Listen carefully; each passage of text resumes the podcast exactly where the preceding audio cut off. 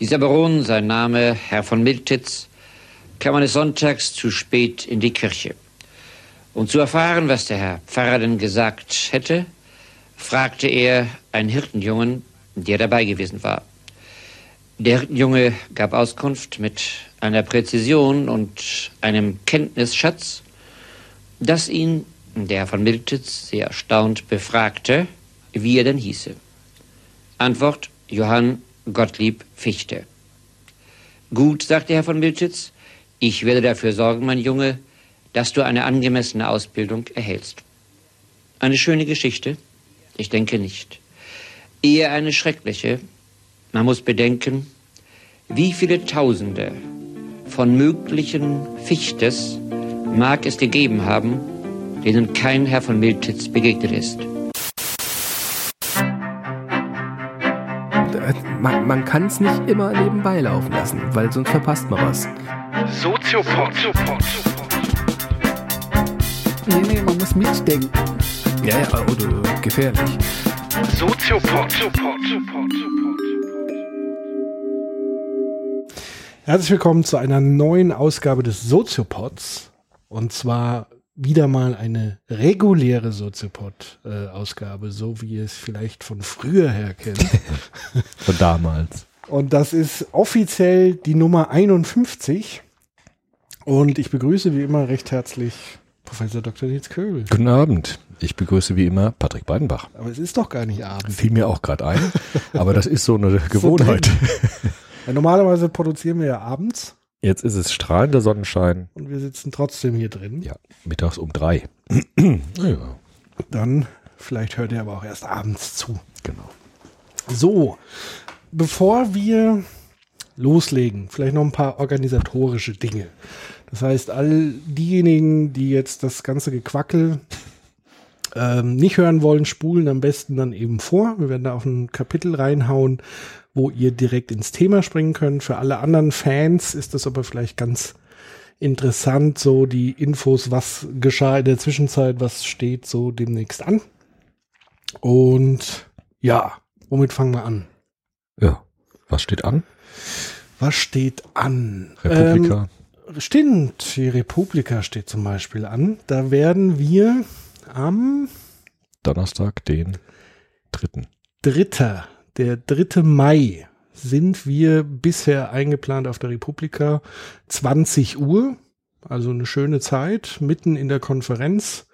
Ähm, welcher Saal, das ist noch nicht so ganz bekannt und ob das wirklich um 20 Uhr, dann im, also ich hoffe, es ist zumindest an dem Tag, das war zumindest die Bestätigung. Ähm, aber ob es wirklich 20 Uhr ist und in welchem Saal, das ist noch nicht bekannt. Die sind gerade noch in der Programmplanung. Aber soweit steht es fest, der Soziopod wird äh, live auf der Republika ein Stündchen bespielen, was natürlich für uns, für unsere Verhältnisse relativ äh, wenig ist, aber wir werden die Zeit einfach mit euch nutzen, dass ihr stärker mit uns ins Gespräch kommt. Was haben wir da für ein Thema eigentlich? Das Thema ist tatsächlich Identität und ja, Internet. Ja, ja. Also was macht das Internet mit unserer Identität auch im Hinblick auf Fake News. Fake News, Filterblasen, Hassspiralen, mhm. all diese Dinge, Gruppenbildung. Das wollen wir mit euch diskutieren. Wird wie immer eine kurze Einführung geben unsererseits und dann seid ihr dran vor Ort äh, mit der altbekannten Fishbowl in das Gespräch einzusteigen, uns Fragen zu stellen, mitzudiskutieren. So wie es auch zuletzt in München stattgefunden hat. Da vielleicht noch ein kleiner Rückblick. Mhm. An der Stelle nochmal ein, ein riesengroßes Dankeschön an Niki Weber, der das Ganze initiiert, organisiert hat in München völlig eigenständig. Also er hat uns irgendwann mal angeschrieben, vielleicht auch für alle die, die irgendwie mal vorhaben, uns zu buchen oder uns zu holen. Ähm, da kann Niki Weber am besten erzählen, wie er das alles gemacht hat. Er hat sich da wahnsinnig reingehängt. Also er hat, er hatte nichts und fing erstmal an, ähm, eine Refinanzierung zu besorgen, nämlich die Stiftung, die Friedrich-Ebert-Stiftung in München, hat dann sehr schnell über seine Uni auch einen Raum organisiert, hat es über seine, mit seinen Kollegen, wie heißen die? Studentenvertretung so, irgendwie, ja. so. Ähm, hat das sozusagen in der Fakultät organisiert. Ähm, Werbung gemacht, Einladung, also Respekt für diese ganze Leistung. Wir mussten eigentlich nur nach München kommen, haben uns zwar ein bisschen verlaufen am Anfang, aber wir haben es rechtzeitig geschafft und äh, müssen da einfach dann nur performen. Und so funktioniert es, glaube ich, am allerbesten, zumindest aus unserer Sicht. Ähm, anders wird's halt auch schwierig, weil wir beide ja Vollzeitjobs haben und der Soziopod bisher eigentlich nur so ein Nebenprojekt ist. Ähm, von daher sind wir dann dankbar, wenn solche organisatorischen Sachen komplett von denjenigen übernommen werden, die uns auch haben wollen. So. Ähm, also, 3. Mai Republika live. Die nächsten Lives, die schon feststehen, ich glaube, das werden wir nochmal äh, konkreter kommunizieren. Das wird im Oktober sein. Da sind wir einmal in Nürnberg zum Thema Angst. Kann man mal unter www.turm-der-sinne.de, Turm der Sinne in Nürnberg. Die haben eine äh, zweitägige Tagung, die auch öffentlich zugänglich ist zum Thema Angst. Da wird das Thema Angst aus ganz vielen verschiedenen Perspektiven, psychologisch, ähm, soziologisch, philosophisch beleuchtet und da werden wir auch ein Teil ähm, dieser Tagung sein. Und äh, man kann uns dort auch besuchen in Nürnberg. Im Oktober wird es sein. Dann äh, werden wir auch noch mal äh, in Würzburg zu Gast sein, auch im Rahmen einer Fachtagung. Auch da werden wir aber auch noch mal genauere Termine euch bekannt geben. Entschuldigung. Ist ja, ist ja noch ein bisschen hin Ja. bis Oktober, sage ich mal. Ansonsten das nächste, was stattfindet, ist im Mai und dann ist ja für dich sowieso wieder Vorlesungszeit. Das heißt, Ist jetzt schon auch. Ja. Ist jetzt schon. Ja, letzte Woche hat's begonnen. ja. Jetzt bis Juli, bis Ende Juli bin ich da gut eingespannt. Und deswegen auch dahingehend, wenn ihr Anfragen habt für Live-Geschichten, am besten immer in der Vorlesungszeit, freien Zeit des Professors. Ja. Wäre Wochenende. Wochenende oder Semesterferien. Ja, gut, das sagt der Familienvater. Ist blöd, ne? Breidenbach ist für mich dann immer schwierig. Aber wenn Fürs eine ist gut, fürs andere müssen wir gucken. es jetzt nicht jedes Wochenende ist, ist okay. So, so viel zum Thema Live.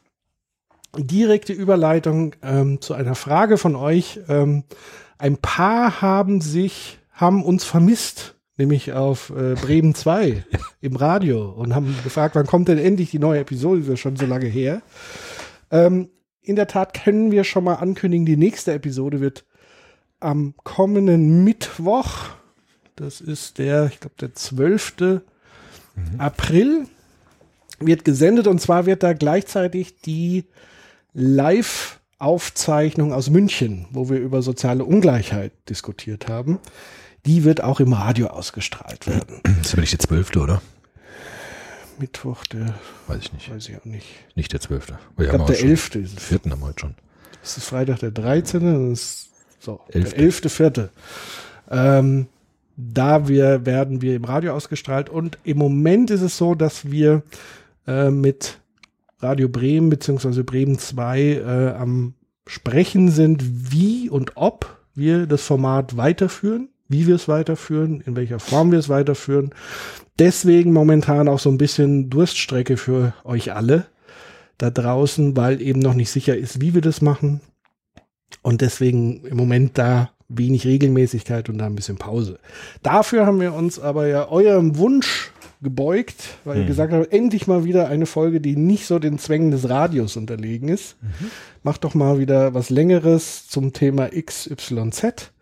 Das war so der eine Wunsch. Der andere Wunsch war, vielleicht mal zu großen Klassikern was zu machen. Und nach wie vor wollen wir verstärkt auch diese Formate weiterführen, weil wir eben auch gemerkt haben, dass uns auch ein Stück weit das Radioformat tatsächlich auch ein bisschen einengt. Also das Schöne am Soziopod war ja bisher, dass wir ein Thema im Grunde genommen sowas wie ausdiskutieren konnten. Mal hat mal länger gebraucht, mal halt weniger lang, aber es ist halt dann einfach schade, da so einen Cut zu machen. Ähm, deswegen wollen wir das jetzt auch öfters wieder angehen, die längeren Themen. Und da hilft uns natürlich auch unheimlich weiter eure zahlreichen Dankeschöns und Spenden und Abos, die ihr uns zugutekommen lasst.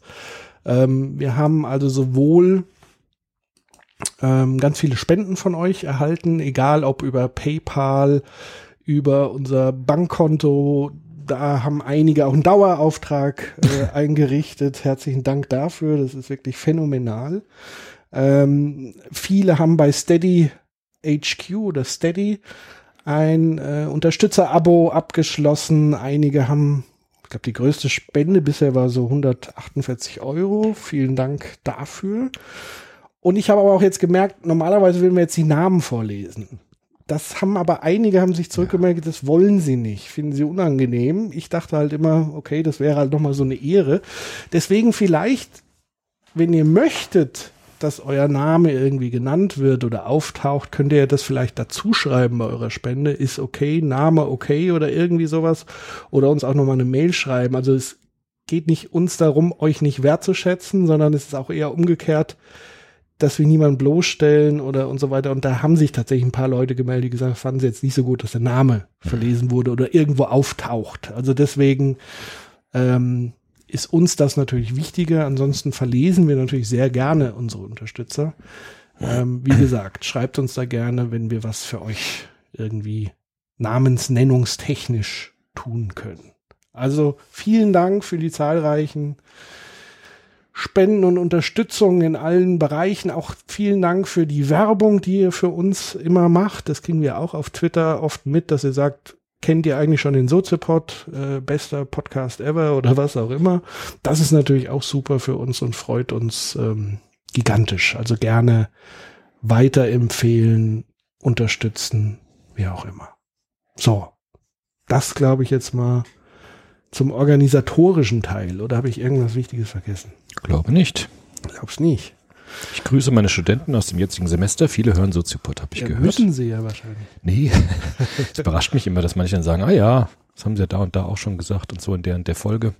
Von daher schönen Gruß auch nochmal von der Hochschule Mainz an alle, die uns hören. Ja, Semester hat begonnen. Hab wieder viele Begegnungen, viele Vorbereitungen. wunderbar. Macht Spaß. Das ist doch schön. Bist jetzt gut erholt. Ich bin gut erholt. Vor allem bin ich heute so ganz entspannt. Auch durch den Zug geschwebt fast schon, als ich hierher gefahren bin. Ja, weil ich so voll mit Idealismus bin. Ach so. Also das Schöne, Wahre und Gute schwingt in mir. Trotz Verspätung des Zuges, quengelnden Schaffnern. kenn ich dich, ja, und deshalb bin ich so ganz äh, mit mir im Reinen, weil ich äh, das große Glück jetzt hatte, durch den Auftrag unserer Fans mich mit idealistischer Philosophie zu beschäftigen. Und dadurch bin ich jetzt im Moment so vollkommen über den Dingen schwebend. Ja, da bin ich ja mal gespannt, ob du Ja. deine Portion äh, davon abgibst, Wunderbar. eine Scheibe abschneidest. Genau. Ähm, wie ihr schon an der galanten Überleitung vom Professor gehört habt, ähm, erfüllen wir euch tatsächlich einen Herzenswunsch, nämlich es gab den Wunsch, macht doch mal Fichte. Ja. Zwei Stunden mindestens. So. Oder die großen, sag mal, mach doch mal die großen Klassiker. Fichte war einer davon. Vielleicht können wir auch noch den einen oder anderen hinterher ähm, schieben. Hm. Irgendwann mal. Ja. War anstrengend, oder was? Ja, anstrengend. Aber wie gesagt, gewinnend. Mit Gewinn habe ich Okay. das jetzt gelesen. Wie gesagt, ich bin ganz. So. Was ist, was kümmert mich die Welt? sagte. Ja, sag ich jetzt. Achso, gut. Wenn ich doch Fichte hab. Nein, äh, war sehr schön. Hat wirklich mit großem Gewinn mich vorbereitet. Sehr schön. Ja. Dann lass uns doch mal direkt ins Thema einsteigen. Normalerweise beginnen wir mit einer Definition. Jo. Jetzt können wir uns aussuchen, entweder wir sprechen mal kurz biografisch über Fichte Müssen wir kurz. oder wir definieren nochmal ganz schnell äh, den Idealismus, wofür er eigentlich so ein Stück weit steht. Das machen wir mal doch das andere erstmal mit Fichte. Was mit Fichte? Weil Idealismus zu definieren Als ist schwer. Vertreter. Genau. Ist der Vertreter des Idealismus? Ja, das ist schon die, das ist schon die Frage. Also vielleicht vorab mal, Fichte ist gewissermaßen von seiner ganzen Sprache, von seiner denken, ganzen Denkweise mir erstmal ganz fremd gewesen. Weil ich komme ja aus der Sozialwissenschaft. Die Sozialwissenschaftler haben ja eine ganz technische Sprache. Die haben ja so eine analytische Sprache. Der Luhmann schreibt ja ganz trocken Wie ein Programmierer. wie ein Programmierer. Auch so Leute wie Berger Luckmann schreiben ja eigentlich sehr trocken, sehr analytisch und Fichte ist genau das Gegenteil. Also ja, blumig, ein poetischer Denker. Du magst ja auch nicht Hermann Hesse. Nee, aber Fichte, ja, aber Fichte mit Hesse zu vergleichen ist, ist fast lachhaft, weil wenn Hesse vier ist, ist Fichte zwölf, so auf einer Skala. Weil Fichte nochmal so eine ganz tiefe Denkweise über den Menschen hat, die eigentlich vollkommen konträr zu dem steht, was die Sozialwissenschaften wollen. Also Sozialwissenschaften wollen immer Subjektivität erklären aus gesellschaftlichen Bedingungen heraus. Und der Fichte dreht das genau um und guckt sich eigentlich an, was heißt Subjektivität und was heißt Bewusstsein aus sich selbst heraus. Das ist so die Stoßrichtung bei Fichte. Und die Sprache ist halt eine ganz andere. Also Fichte hat in der Zeit gelebt im 18. Jahrhundert, wo Poesie und Philosophie noch ganz nah beieinander waren. Ist das auch so die Romantikerzeit noch? Ja, ein bisschen oder? vorher. Also Ja. Aufklärung sind wir da, mitten in der Aufklärung. Aber er hat sozusagen ganz verschiedene Stilmittel verwendet. Also er schreibt manchmal ganz poetisch in Form von Dramen, ja, so an Goethe erinnern. Die beiden kannten sich ja auch gut. Genauso wie Goethe ja nicht nur Dichter war, sondern irgendwie auch Philosoph war. So war Fichte nicht nur Philosoph, sondern auch Dichter. Und das ist eine Sprache, die in dieser Zeit entstanden ist, die gab es vorher nicht und die gab es auch danach nicht mehr. Also eine ganz besondere Verflechtung von Poesie, Philosophie, Kunst und Literatur. Und deshalb ist das so was ganz Einzigartiges. Und das ist mir jetzt nochmal klar geworden, ähm, dass der deutsche Idealismus wirklich so eine, so eine äh, kristalline Form hervorgebracht hat, die es danach eigentlich gar nicht mehr gab. Und sehr, sehr wertvoll ist. Trotz allen Schattenseiten, über die müssen wir auch sprechen. Aber das äh, war schon mal so ein besonderes Er- Erlebnis eigentlich, jetzt nochmal das zu lesen. Dann, bevor wir auf das Inhaltliche eingehen, vielleicht dann tatsächlich nochmal so die wichtigen biografischen Genau. Daten von Fichte. Das haben wir nochmal aufgeschrieben in dem Hauptbuch, um das es heute auch gehen soll. Fichte geboren 1762. Also wir sind in der Zeit der Aufklärung, wir sind in der Zeit der Vorrevolution. Also in Frankreich steht die Revolution vor der Tür. In Frankreich beginnen die großen Denker neue Gesellschaftssysteme zu entwerfen. Rousseau, über den wir schon gesprochen haben, Voltaire, Montesquieu, die beginnen die neue Zeit anzuvisieren. In Deutschland natürlich der unangefochtene Star der Philosophie, Immanuel Kant, in Königsberg thronend. Und es entsteht die Frage, was ist eine neue Erkenntnistheorie für eine neue Zeit, nämlich für die Neuzeit? Das war ja die Frage dieser Zeit. Und ähm, Fichte, gar kein großer weltmännischer Geist am Anfang, sondern ein ganz armer Junge. Welcher Stadt? In, Region? ja, ich hab's, ich hab's mir aufgeschrieben. Im Rammel, Ramelow heißt das, glaube ich. Oder ich spreche es richtig aus. Ich gucke gerade nochmal nach. Ramenau in der Oberlausitz. Ganz kleines Also Dorf. Im Osten Deutschlands. Genau. Vater Christian Fichte war Weber, Mhm. ganz einfacher Webermeister, recht arm, arme Verhältnisse, keine akademischen Hintergründe, keine Akademikerfamilie. Also bildungsfernes Milieu, würde Bourdieu sagen. Und Fichte war schon wie bei Kindern in dieser Schicht üblich früh in Arbeitsprozesse einbezogen und hat als kleiner Junge Gänse gehütet. Ja. Hat Gänse gehütet.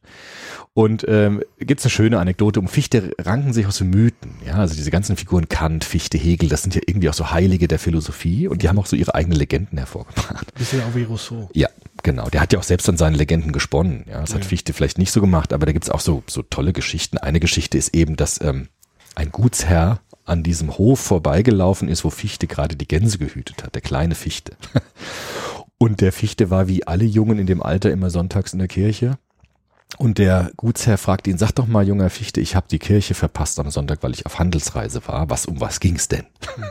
in der Predigt des Pfarrers. Und der junge Fichte, so heißt es, konnte ihm auf den Fuß die gesamte Predigt des Pfarrers wortwörtlich nacherzählen. Also Okay. komplett aus dem Gedächtnis die gesamte Predigt rezitieren. Und er hat sogar, so heißt es, den Pfarrer nachgemacht. Also er hat ihn gespielt für diesen Gutsherrn und hat so eine Performance hingelegt, indem er ihm die gesamte Predigt plus äh, äh, ähm, Betonung und Ausdruck schauspielerisch dargebracht hat. Und das hat diesen Gutsherren so beeindruckt, heißt es, dass er ihm das ganze Studium finanziert hat. Also er hat ihn Okay. auf die beste Schule geschickt und hat ihm ein Studium finanziert, sodass das der Glücksfall Fichtes war. Ja.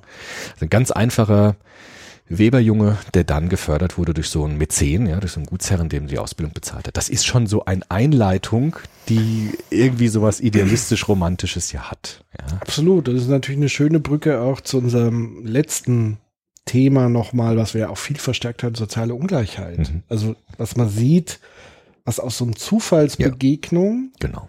rausholen aus einem Milieu, wo es eigentlich so gut wie unmöglich war, Ja. So einen Weg einzuschlagen, wie es Genau. Fichte letztendlich gemacht hat.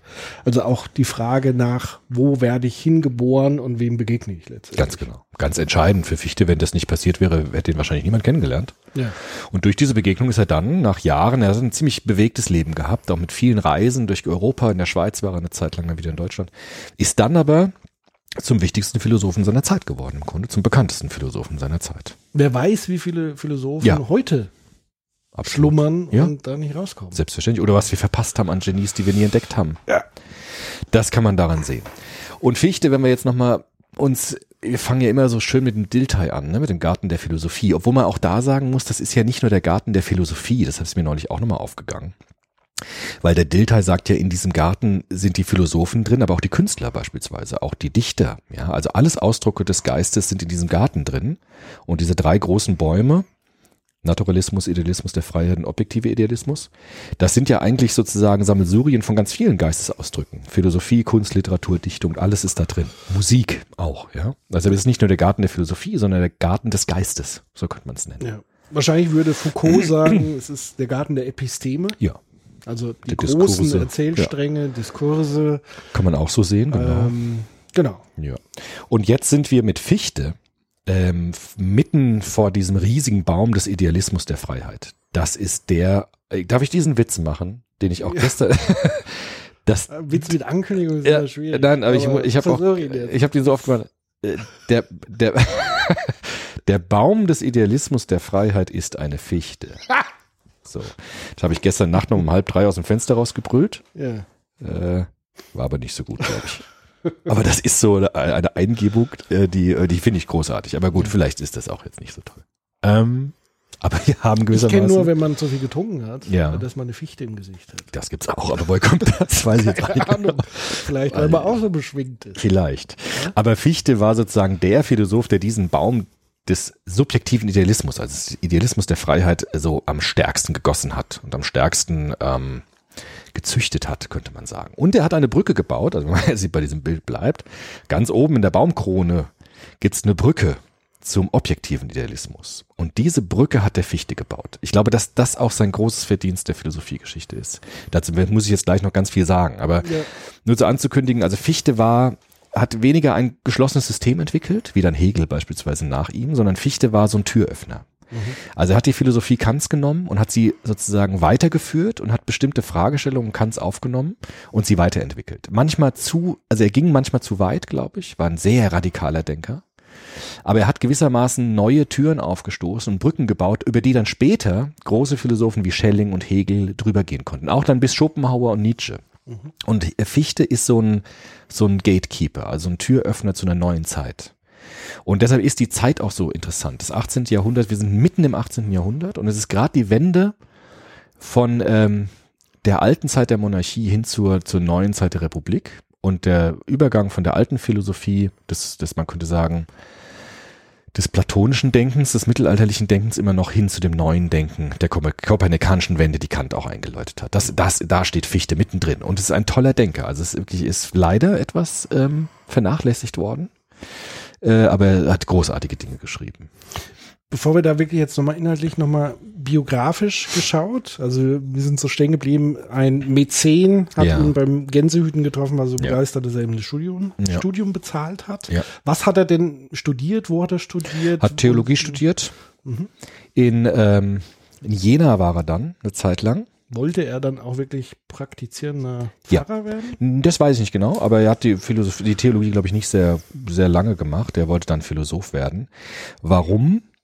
Weil äh, in Jena und Leipzig hat er dann studiert. Das Problem war, dass dieser Mäzen dann verstorben ist. Mhm. Und dann war die Kohle weg. Ja. Ja, wieder so schicksalshaft. Ne? Der stirbt dann, jetzt ist die Kohle weg, jetzt konnte äh, das, der sein Studium nicht abschließen. Was hat er gemacht? Ja, Er war Hauslehrer, hat sich so ein bisschen durchgeschlagen. Also war in Jena, in Leipzig Hauslehrer, auch in Zürich ist er dann gewesen. Also er ist so ein bisschen rumgereist. Warum? Weil es ein schwieriger Charakter war. Der Fichte war nicht ohne.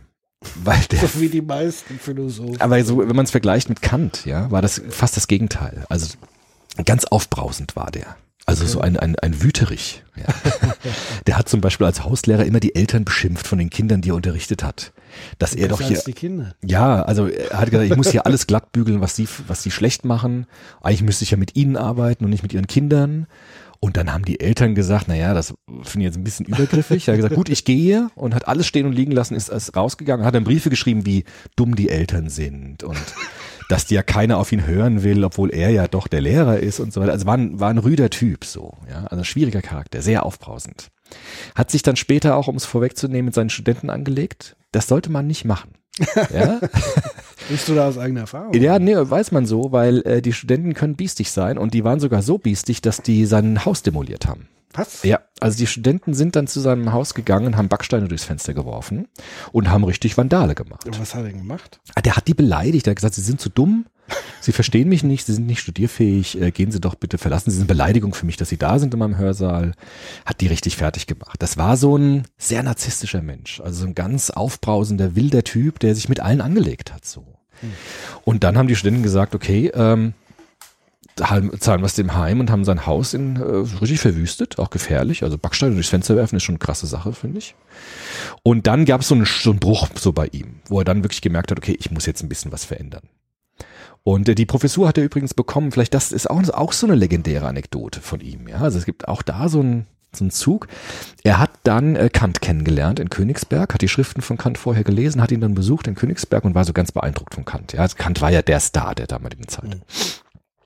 Und Kant äh, hat ihm eine Chance gegeben. Also Kant hat gesagt, du kannst mal einen Aufsatz einreichen in der Zeitschrift, die er rausgegeben hat. Ja, Kant hat ja viele Zeitungen auch rausgegeben, wie heute. Philosophen machen das ja heute, so Fachzeitschriften rauszugeben. Kant hat es auch getan.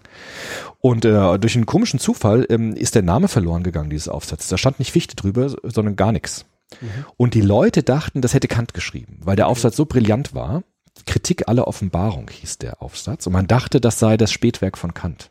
Das lang erwartete religionsphilosophische Spätwerk. Und Kant, ehrliche Socke wie er war, hat gesagt, nee, nee, nee, Moment mal, das ist nicht von mir, sondern ist von Fichte. Und das war so ein Ritterschlag für Fichte. Und eine riesige Publicity. Riesen Publicity. Goethe, Kultusminister in Weimar zu der Zeit. Echt, war der Kultusminister? Ja, das hieß damals anders, aber im Grunde Ja, war er. Kulturminister. Okay. Also war er Senator in, in Weimar und äh, hat dann Fichte aufgrund dieses, dieses durchschlagenden Erfolgs, Hitparade der Philosophie, plötzlich ganz nach oben, ja, hat ihm eine Philosophieprofessur verschafft in Jena. Mhm. Das stellt man sich heute ja gar nicht mehr vor. Ja, du schreibst einen Aufsatz und kriegst eine Professur. Das ist, das war in dieser Zeit ging das irgendwie so. Ja. Gut, es war halt wenig Konkurrenz. Wenig Konkurrenz Und, und, auch musste es halt auch gut sein. eine musste gut sein und ich glaube auch diese Zeit hat halt so eine ganz neue Fragestellung aufgeworfen, wo es so ganz viele schlaue Köpfe gab, die sich darauf gestürzt haben. Also es war jetzt sozusagen diese neue Welt. Also wie kann man den Menschen neu beschreiben? Und da gab es ja ganz viele, die dann zugeschlagen haben. Fichte war einer von denen. Auch die Dichter, Goethe, Schiller, die haben sich ja alle mit diesen Themen beschäftigt. Auch dann so Leute später wie Schelling oder auch Hölderlin. Ja, das, das war ja auch so Philosophie Schrägstrich Poesie. Also die waren ja alle Dichter und Philosophen in einem so ungefähr. Ja, also Hölderlin war ja auch ein ganz großer Philosoph, auch wenn er eher Dramatiker war und Dichter war. Und in dieser Zeit war es vielleicht auch noch ein bisschen leichter Neues zu entdecken, als es heute ist. Ja.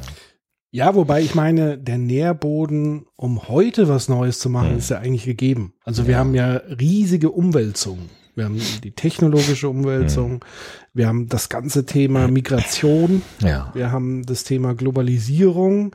Also im Grunde genommen wäre die Zeit reif für einen neuen großen Wurf, aber was eher passiert ist, dass unsere Philosophiestars, so habe ich das Gefühl, namentlich zu nennen Sloterdijk und Safranski, sich in absoluten reaktionären Ja. Konservativismus zurückziehen Rätselhaft irgendwie. und so ne? ein bisschen den Untergang der Welt be bejammern. Ja. also anstatt sozusagen einen neuen Entwurf zu machen, zu sagen, einen neuen Idealismus ähm, zu, zu formulieren, das fehlt im Moment so ein Ja. bisschen.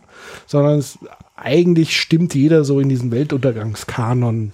Im Moment habe ich so das Gefühl dabei. Precht ist momentan eher dabei, so die gesamte Philosophiegeschichte ja. aufzuarbeiten, lädt sich dann immer gute Gäste, finde ich, auch zu aktuellen Themen ein. Also ich finde, er macht es sehr gut, aber er hat jetzt keinen, Kein neuen Wurf. keinen Wurf, Nee. den, den er vorbringt. Ja, also kann sein. Ja, ist so. Weiß Aber, ja, weiß ich auch nicht. Aber könnte sein. Nur bei in dieser Zeit müssen wir jetzt nochmal anschauen, was für Fragestellungen waren da. Also was für was hatte die Philosophie dort auf dem Plan und was waren die großen Herausforderungen der Philosophen damals? Und da müssen wir uns jetzt angucken, was Fichte gemacht hat. Ich habe jetzt viel über Fichte gelesen. Ich würde gern ein Buch ins Zentrum stellen. Das ist ähm, ein Werk, das er auf der Höhe seiner Zeit geschrieben hat, nämlich im Jahr 1800 ist es erschienen. Also genau im Übergang vom neun, äh, zum 18. zum 19. Jahrhundert. Da war Fichte so alt wie wir, ungefähr 38 Jahre alt. naja, ungefähr, sag ich ja. Und hat dort äh, schon Sachen geschrieben. Man stelle sich vor, ne, der ist zwei Jahre jünger als ich gewesen, als er das geschrieben hat. Da wird einem echt blass, ne? Und äh, das ist ein sehr schönes Buch, das heißt die Bestimmung des Menschen.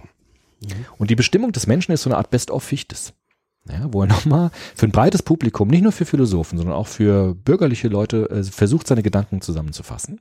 Und das habe ich mit großem Gewinn gelesen, muss ich jetzt ehrlich sagen. Das Buch hat mir geschenkt meine damalige Hilfskraft an der Uni Mainz. Auch das ein prophetischer Zug. Ja. Ja. Als ich die Uni Mainz verlassen habe und in die Hochschule nach Mainz gegangen ist, hat die Esra, meine damalige Hilfskraft, schönen Gruß an der Stelle, ich darf sie erwähnen, hat sie mir vorher gesagt auch, ja, nicht, dass er hat mir dieses Buch geschenkt und das Buch habe ich jetzt nochmal gelesen für unsere Folge und habe nochmal viel mehr Gewinn draus gezogen. Von daher ähm, ein großes äh, großes Ding hier. Die Bestimmung des Menschen da hat er jetzt versucht, in kurzen Worten seinen Weg zu beschreiben, was Es er gemacht hat. Es ist gut zu lesen, vor allem interessant zu lesen. Warum? Weil der Fichte dort drei Bücher eigentlich sammelt. Das erste Buch heißt Zweifel, das zweite Buch heißt Wissen und das dritte Buch heißt Glaube. Und das zeigt schon so ein bisschen, in welche Richtung es bei ihm geht. Also er versucht in der Tradition von Descartes erstmal alles zu bezweifeln, was er glaubt zu wissen, aus seiner Warte heraus. Versucht dann eine neue Philosophie aufzustellen, also einen neuen Wahrheitszugang zu finden. Und dann geht er aufs Ganze mit dem Glauben und sucht das Göttliche. Also das Allumfassende. Auch das Jenseitige. Und das sind die drei Bücher, die er uns vorstellt. Und die drei Bücher haben unterschiedliche Stilmittel eingesetzt. Weil ich sehe hier gerade, das erinnert mich sehr an unser Buch. Ja, Da gibt's einen Dialog. Dialog, äh, ganz genau. Format. Das erste Buch ist nämlich so ein Monolog, in dem er ganz wissenschaftlich vorgeht. Naturalistisch. Erstmal beginnt er mit dem Baum des Naturalismus. Ja, und hat eine ganz klare analytische Abhandlung erstmal geschrieben.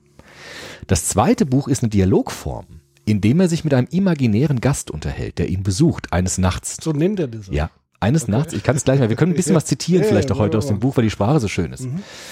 Nämlich nach dem ersten Buch ist er vollkommen verzweifelt. Das muss ich gleich erklären, warum. Weil dieser naturalistische Gedanke ihn vollkommen fertig macht. Ich erkläre gleich wieso. Dann kommt eine rettende Gestalt, ein unheimlicher Geist, so nennt ihn das, so nennt er das. Ein Geist, nachts ihn besuchen.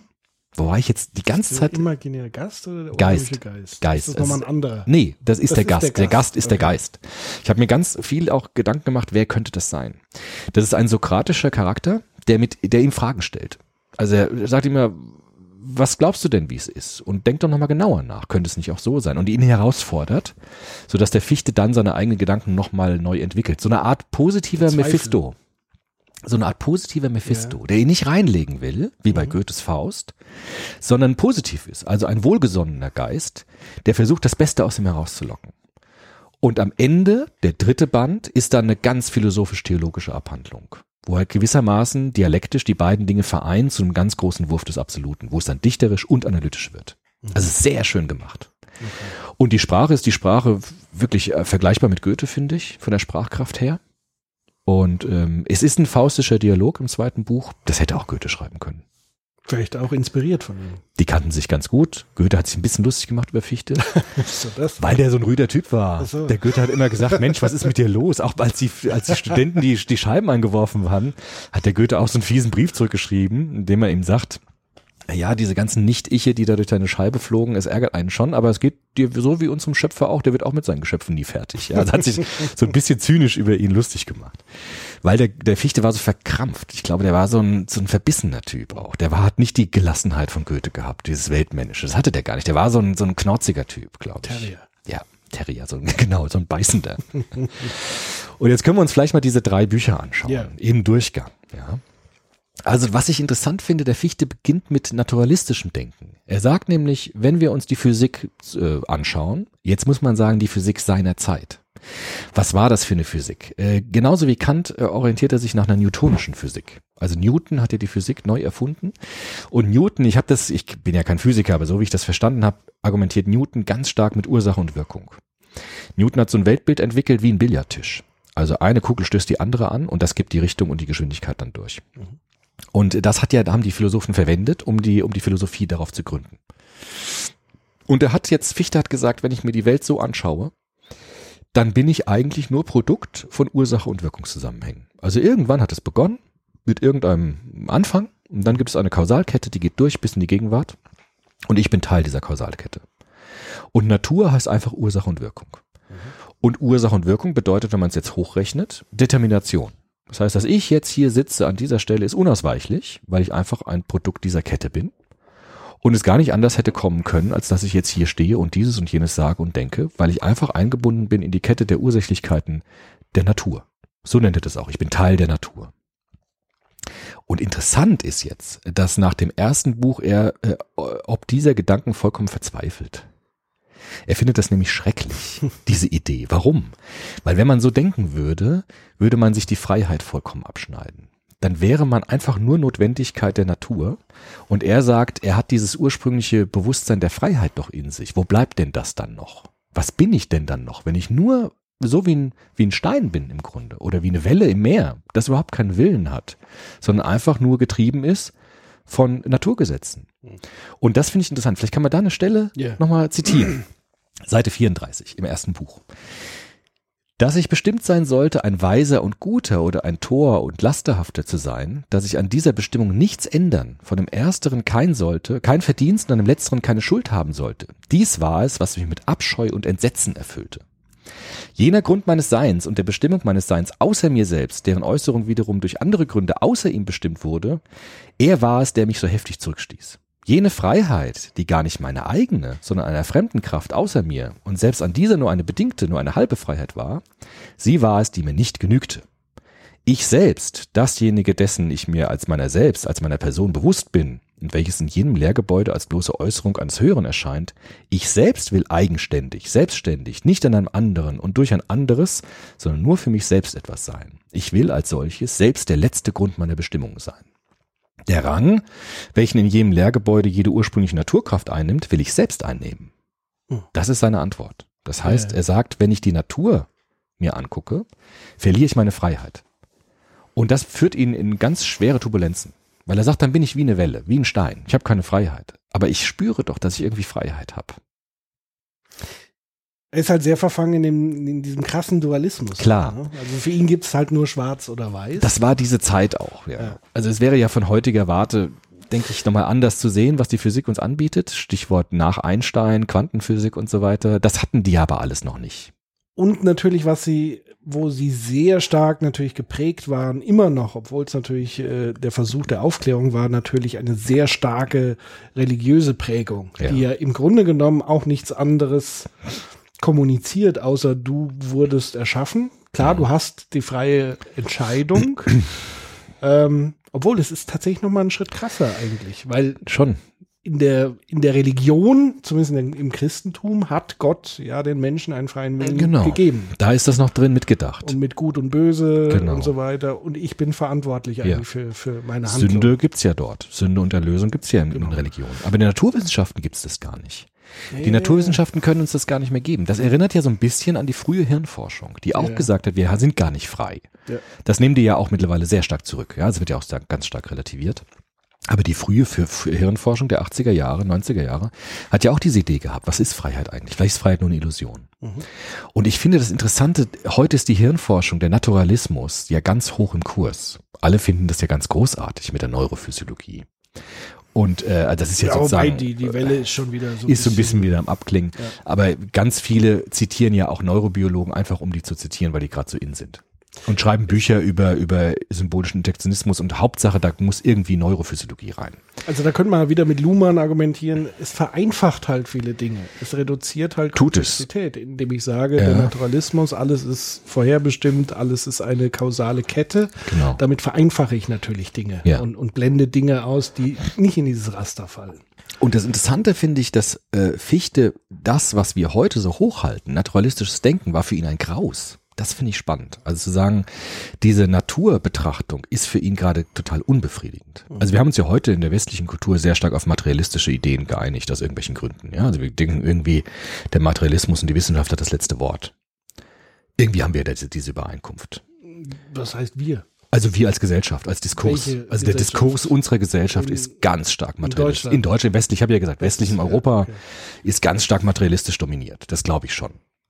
Also die haben es jetzt äh, sehr leicht. Sagen wir, der öffentliche Diskurs. Ich Ja, kann tatsächlich genau. schwer einen Einblick geben, wie, wie Menschen so drauf sind, die jetzt nicht so in den Medien erscheinen. Weißt du, was ich meine? Also wie ist so eigentlich die Alltagsphilosophie von Menschen? Also gibt es wirklich noch in Deutschland einen Kern von Gläubigen zum Beispiel, die Ja, dann gibt's bisschen. so die Esoterik-Schiene. Ja. Also das würde mich schon mal interessieren, wie Gibt so es die auch. Landkarte ist, weil wir gehen ja immer davon aus, Aufklärung. Gleichzeitig begegnen uns so merkwürdige Phänomene wie Fake News und, Das ist und nochmal so eine andere Geschichte. und aber auch so von bis hin zu Leuten, die tatsächlich wieder glauben, dass die Erde eine Scheibe ist. Das gibt's auch. Aber ich glaube, das sind ja die Ausnahmen. Also ich glaube, das ist keine wirklich gesamtgesellschaftliche Strömung, dass jetzt Leute wieder zurückgehen zu magischen Deswegen sage ich hier, der öffentliche Diskurs Der öffentliche breite Diskurs, man könnte sagen, die Deutungshoheit in unserer Gesellschaft hat ganz stark der Materialismus im Moment. Deshalb haben es die Kirchen auch schwer, deshalb haben es auch religiöse Menschen nicht so leicht, weil der kognitive Druck auf religiöse Weltanschauungen in der Moderne ja steigt. Ja. Ja. Und äh, bei Fichte ist es noch eine Zeit, in der der Naturalismus mit großer Skepsis gesehen wird. Also der hat eher das Gefühl, die Naturalisten erkennen gar nicht das Wesen des Menschen. Die sind irgendwie an uns vorbei. Gerade aus dieser ähm, naturalistischen Idee, dieser Kausalitätsketten. Und da hat Fichte das Gefühl, so wie, und das ist, das ist typisch idealistisch jetzt, zu sagen, ich muss dieser naturalistischen Weltdeutung etwas anderes entgegensetzen. Und deshalb wird dieser zweite Baum, der Idealismus der Freiheit, gepflanzt und gezüchtet. Das geschieht in dieser Zeit vor allem durch Fichte. Der pflanzt seine Fichte quasi, der Freiheit. Ja? Ich finde den Witz großartig, aber irgendwie kein anderer. Aber äh, Ich kannte ihn halt schon vorher. ja, ich weiß. Können ja Leute jetzt Mails schreiben. Doch, lieber nicht, bitte. Ich glaube, da kriege ich Schweres zu hören. Aber wie gesagt, in dieser Zeit versuchen die Philosophen etwas anderes äh, hinzuzustellen, um die Freiheit zu retten. Der Idealismus ist vor allem die Philosophie der Freiheit. Was heißt Freiheit? Das haben die sich überlegt. Fichte sagt, ich habe doch dieses Gefühl der Freiheit in mir. Ich habe doch dieses unmittelbares Gefühl, ich bin doch frei. Wie kann das mit dem Naturalismus einhergehen, der nur nach Kausalitätsketten fragt? Da löst sich das ja dann auf. Und jetzt äh, dreht sich natürlich Fichte um und orientiert sich nach Kant. Weil Kant hat das ja auch gemacht. Und Kant hat ja einen wunderbaren Vorschlag gebracht, nämlich eine neue Erkenntnistheorie in die Welt zu setzen, die nicht mehr nach Naturgesetzen fragt, die ich einfach so beobachten kann in der Welt, sondern schaut, was sind eigentlich die Bedingungen der Möglichkeiten dafür, dass ich etwas erkenne. Und Kant hat ja gesagt, äh, vielleicht ist es gar nicht so, dass wir die Welt in uns abbilden, so wie sie objektiv ist, sondern dass wir die Welt in uns erschaffen. Und das war für Fichte ein Freiheitsdurchbruch, diese Begegnung mit Kant. Und er nimmt jetzt diese erkenntnistheoretische Grundlage von Kant, also diesen neuen Impuls, der in die Welt kommt aus der deutschen Philosophie, und äh, stützt darauf seine, auch seine eigene Philosophie. Und das macht er jetzt witzigerweise mit diesem unheimlichen Gast, mit diesem Geist. Ja, also er sagt auch in dem Buch, also ich habe mich nächtelang gewälzt auf meinem Lager und habe schreckliche Schmerzen erlitten durch diesen furchtbaren Gedanken des Naturalismus. Er verflucht sich selbst. Ja, wie konnte ich nur in diese Richtung denken und habe mein ganzes Seelenheil verloren? Also Fichte ist so ein Typ, der sein ganzes Seelenheil in seine Philosophie legt. Das gibt's heute auch nicht mehr. Ja, also ich bezweifle, dass der Franzki und so Leute ihr Seelenheil in ihre Philosophie legen. Ich glaube, das tun sie nicht mehr. Vielleicht, Wer auch, weiß. vielleicht auch aus guten Gründen, weiß ich auch nicht. Genau. ich tue das auch nicht, ja, dass ich mein Seelenheil in die pädagogischen Theorien lege, um Gottes Willen. Nein, sollte man nicht machen. Aber Fichte tat das. Fichte war so ein Typ, der hat das gemacht. Und jetzt hat er sich einen imaginären Gast erfunden im zweiten Teil des Buches. Jetzt geht's nämlich um das Wissen, das neue Wissen. Das alte Wissen hat ihn nicht befriedigt. Deshalb bezweifelt er das und hat jetzt eine neue Grundlage. Und der Geist kommt jetzt und sagt ihm, okay, pass auf, wir fangen nochmal von vorne an. Und er stellt ihm jetzt diese schönen sokratischen Fragen. Wie erkennst du eigentlich die Dinge der Welt? Wie kommst du eigentlich auf diese Kausalitätsketten? Sind die in der Welt oder sind es deine Kategorien, die du auf die Welt drauflegst? Und dann äh, kommt Fichte zu dieser schönen Einsicht, ich bin's eigentlich, der die Welt in mir abbildet. Und damit konzentriert er sich auf einen neuen Grund der Wirklichkeit, nämlich nicht die Materie, sondern das Bewusstsein. Das Bewusstsein ist das Medium, das die Wirklichkeit in mir überhaupt erst entstehen lässt. Die Welt konstruiere ich in mir selbst, erschaffe ich in mir selbst. Und jetzt könnte man sagen, schön und gut, äh, wunderbar, Buch fertig, danke, das war's. Aber Fichte ist so ein Typ, der denkt jetzt wieder weiter. Ja. Und jetzt wird's ein bisschen schräg. Das habe ich auch nur halb verstanden, wie er das jetzt meint. Weil dieser Geist fragt ihn jetzt weiter. Wenn es denn so ist, dass du die Welt in dir abbildest, gibt es dann überhaupt eine objektive Welt? Gibt es denn das Ding an sich, so wie Kant das noch dachte? Also gibt es denn irgendwie sowas wie einen Tisch oder zumindest irgendwas Vergleichbares? Und Fichte sagt jetzt, wenn ich jetzt ganz radikal mich auf das Bewusstsein des Menschen konzentriere, als Quellgrund der Wirklichkeit, die ich in mir erschaffe, dann komme ich irgendwann dahin, dass es gar nichts Objektives mehr gibt. Also dass ich über das Objektive überhaupt keine Aussagen, Aussagen mehr machen kann, weil alles wird ja durch das Prisma meines Bewusstseins gefiltert. Und seine Lösung, und das finde ich jetzt echt kurios, ist jetzt dieses Prisma immer weiter auszudehnen. Also es gibt eigentlich nur das Ich. Es gibt nur das Bewusstsein. Er nennt das irgendwann noch absolutes Ich. Es gibt nur ein riesiges, immer weiter universal ausgreifendes Bewusstsein und alles entsteht in diesem Bewusstsein. Es gibt gar kein Objekt mehr.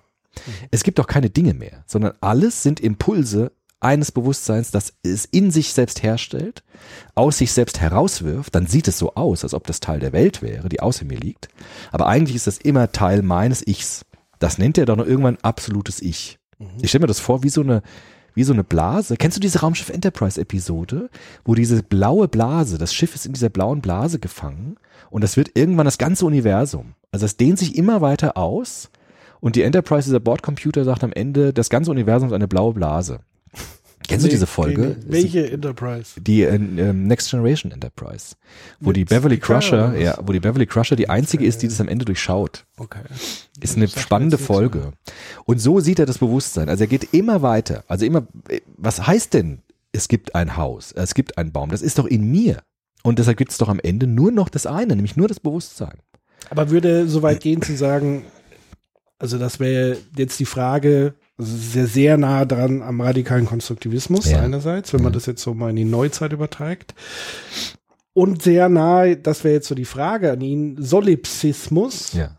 also mit der Annahme, alles ist eigentlich nur in meinem Kopf. Ja. Also inklusive allen anderen Menschen, Ja. die mir begegnen. Erstmal schon. Das Und so hat er das auch quasi gesehen. Das, äh, das heißt, alles ist er selbst. Ja, also irgendwie das Ich, dieses Ja. sich selbst setzende Ich. Das ist im Grunde genauso radikal, wie er den Naturalismus denkt. Am Anfang denkt er jetzt den Idealismus. Also Bewusstsein ist alles. Und Materie ist nur eine Illusion. Genauso wie der Naturalismus sagt, Materie ist alles und nur Bewusstsein ist eine Illusion. Ja. Also er stellt beides nebeneinander. Also sehr schön macht er das, ja, ganz konsequent, in einer unglaublichen Radikalität. Und er sagt, wenn ich ein radikaler Materialist bin, dann gebe ich meine Freiheit auf. Dann bin ich nur wie ein Stein, wie eine Welle. Aber Wenn das ich, hieße, wir sind jetzt in Fichtes Kopf.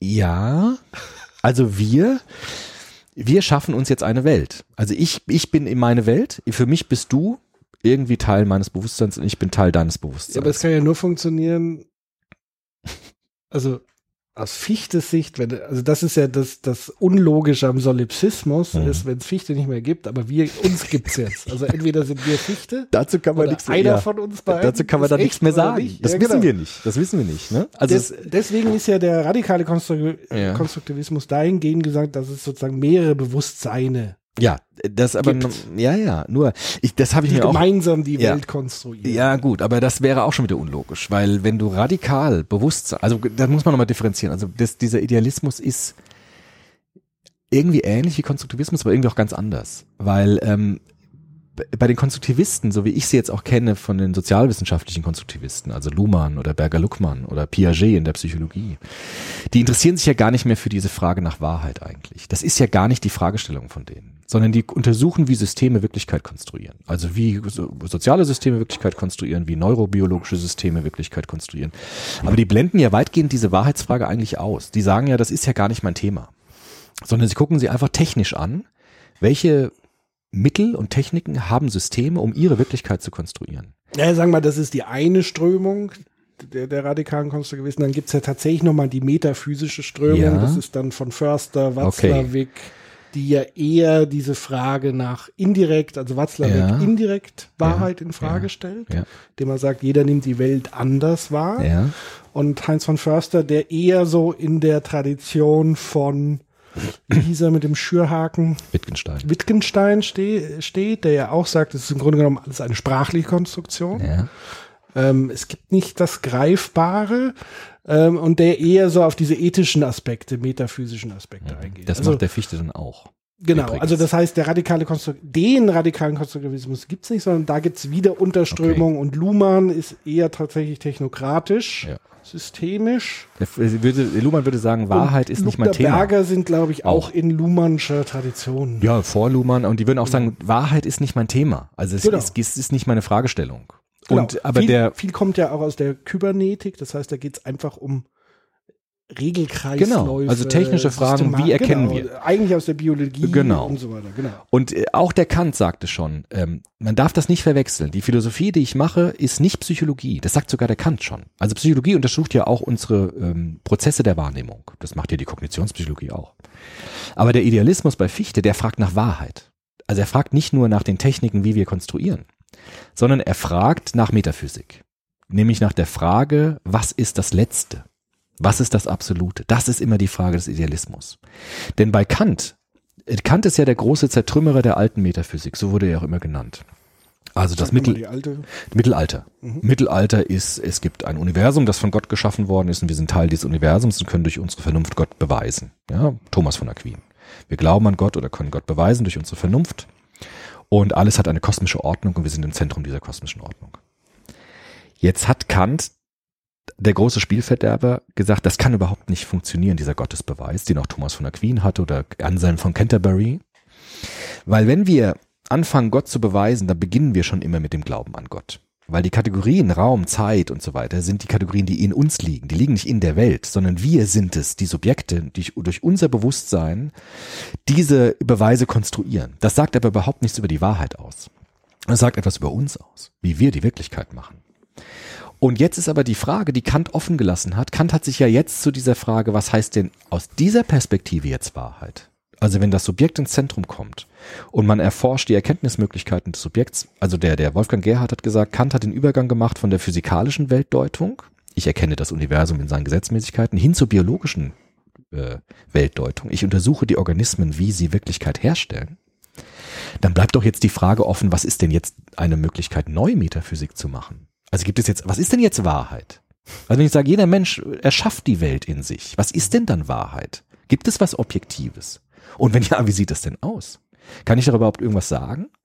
Und das war das Erbe Kants. Also Kant hat die, war in diesen Fragen ganz zurückhaltend. Hat gesagt, ich kann dazu eigentlich gar nichts sagen. Und hat vielleicht sogar bewusst seinen Schülern diese Frage übergeben. Hat gesagt, ich habe jetzt meinen Dienst geleistet, danke, auf Wiedersehen, ich gehe nach Königsberg. Also ich bleibe, in, ich bleibe in Königsberg, spiele Billard und lasse mir gut gehen und ihr macht jetzt weiter. Deshalb glaube ich, dass dieser stille Geist, dass das vielleicht auch Kant sein könnte bei Fichte, der ihn besucht nachts. ich hatte da irgendwie gedacht, äh, IG, IK. ja, IG, also I heißt es ich und DG ist der Immanuel- Geist. Okay. Also I ist ich, das ist der Achso, Fichte Verstehe, und DG ist der Geist. verstehe. So kürzt er das ab in diesem Ich Drama. ich hätte IG, aber es war. Nee, I äh, und DG. Genau. Ja, und das ist das, das ist die dramaturgische Konstruktion. Und ich glaube, dass der Geist ist so eine Mischung aus Sokrates und Kant, Mhm. der ihn ja hinführt zu diesen Fragestellungen und sagt, denk weiter, denk weiter. Ja, ich habe dir jetzt gesagt, du bist das Erkennende. Dein Bewusstsein ist das Schaffende. Und jetzt denk weiter. Was heißt das jetzt?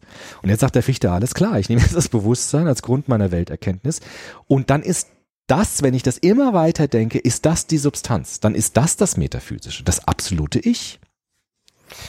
Und das Schöne ist ja, dass dieser Dialog an sich ja schon ein Akt der Freiheit ist. Ja, ist es auch, genau. Also das sagt der Geist nämlich auch. Ja. Ich habe dich nicht gezwungen, sondern ich habe das aus dir herausgelockt. Genau. Ja, durch meine Fragen Rausarbeiten. rausarbeiten wie eine Hebamme, die das Kind zur Welt bringt. So sagt er das. Deswegen ist ja das Dialektische so Genau. wichtig. Und das, äh, der sokratische Dialog im Grunde. Genau. Ne? Sokrates hat ja genauso gearbeitet. Ne? Ich locke das aus dir heraus. Deswegen machen wir das ja überhaupt den Scheiß hier für euch. Ja, genau. Wie der Soziopod. Ganz so ein bisschen Mini-Soziopod hat er gemacht. Beziehungsweise nicht nur für euch, wir machen es ja in erster Linie für uns Ja, eben. tatsächlich. Genau. Aber mit Fichte Soziopod zu machen, das wäre ein Ding, du. Der würde uns erstmal in Grund und Boden stampfen. Wer sind Sie eigentlich überhaupt? Und so. Anbrüllen. Der würde, würde mal sagen, so lächerlich sind sie ja. Und äh, jetzt ist die Frage, jetzt steht er am Ende da, der Fichte, und sagt, ich habe jetzt diese blaue Blase des Bewusstseins so weit ausgedehnt, dass es das ganze Universum eigentlich ist. Aber das Schöne, um da nochmal zu, kurz Ja. biografisch zurückzuspringen, beziehungsweise äh, äh, psychologisch auch, weil du hast ja gesagt, der Fichte war ein enormer Narzisst. Ja. Ist ja gar nicht so verwunderlich, dass er Ja. am Ende dann auf dieses Ergebnis kommt, Genau. es gibt eigentlich ein Super-Ego. Mhm. der sich alles ausdenkt, das bin ich. Ja, so ist es auch. ja, das könnte tatsächlich so sein, ja, dass er sagt, also ich bin die Substanz. Das Bewusstsein ist der Grund. Und das ist das sprechende Ich, das ist das denkende Ich. Er hat dann nochmal innerlich natürlich eine wahnsinnige Differenzierung dieses Bewusstseins. Es gibt dann Intelligenz und Anschauung, es gibt so ein ursprüngliches Gefühl, dass, dass da etwas in mir auftaucht. Dieses Gefühl reflektiere ich dann, dann wird dieses Gefühl zur Anschauung. Also er macht das so ganz komplex dann natürlich. Da habe ich auch nicht mehr alles verstanden. Wenn er da richtig abgeht, ähm, ist es schwer mitzukommen. Aber das ist ja auch logisch. Also wenn, wenn man sich das wirklich mal im, im eigenen Gedankenexperiment macht. Ja, Also wenn man sich überlegt, woher weiß ich die Dinge, die ich weiß? ja genau. Das Ja? ist die Frage. Weil ich es Genau. im Fernsehen gesehen habe, Ja, weil ich jemanden getroffen habe, der es mir erzählt, also weil ich selber erlebe, ja, weil ich es erzählt bekomme, in Klar. Schule, wie auch immer. Ja.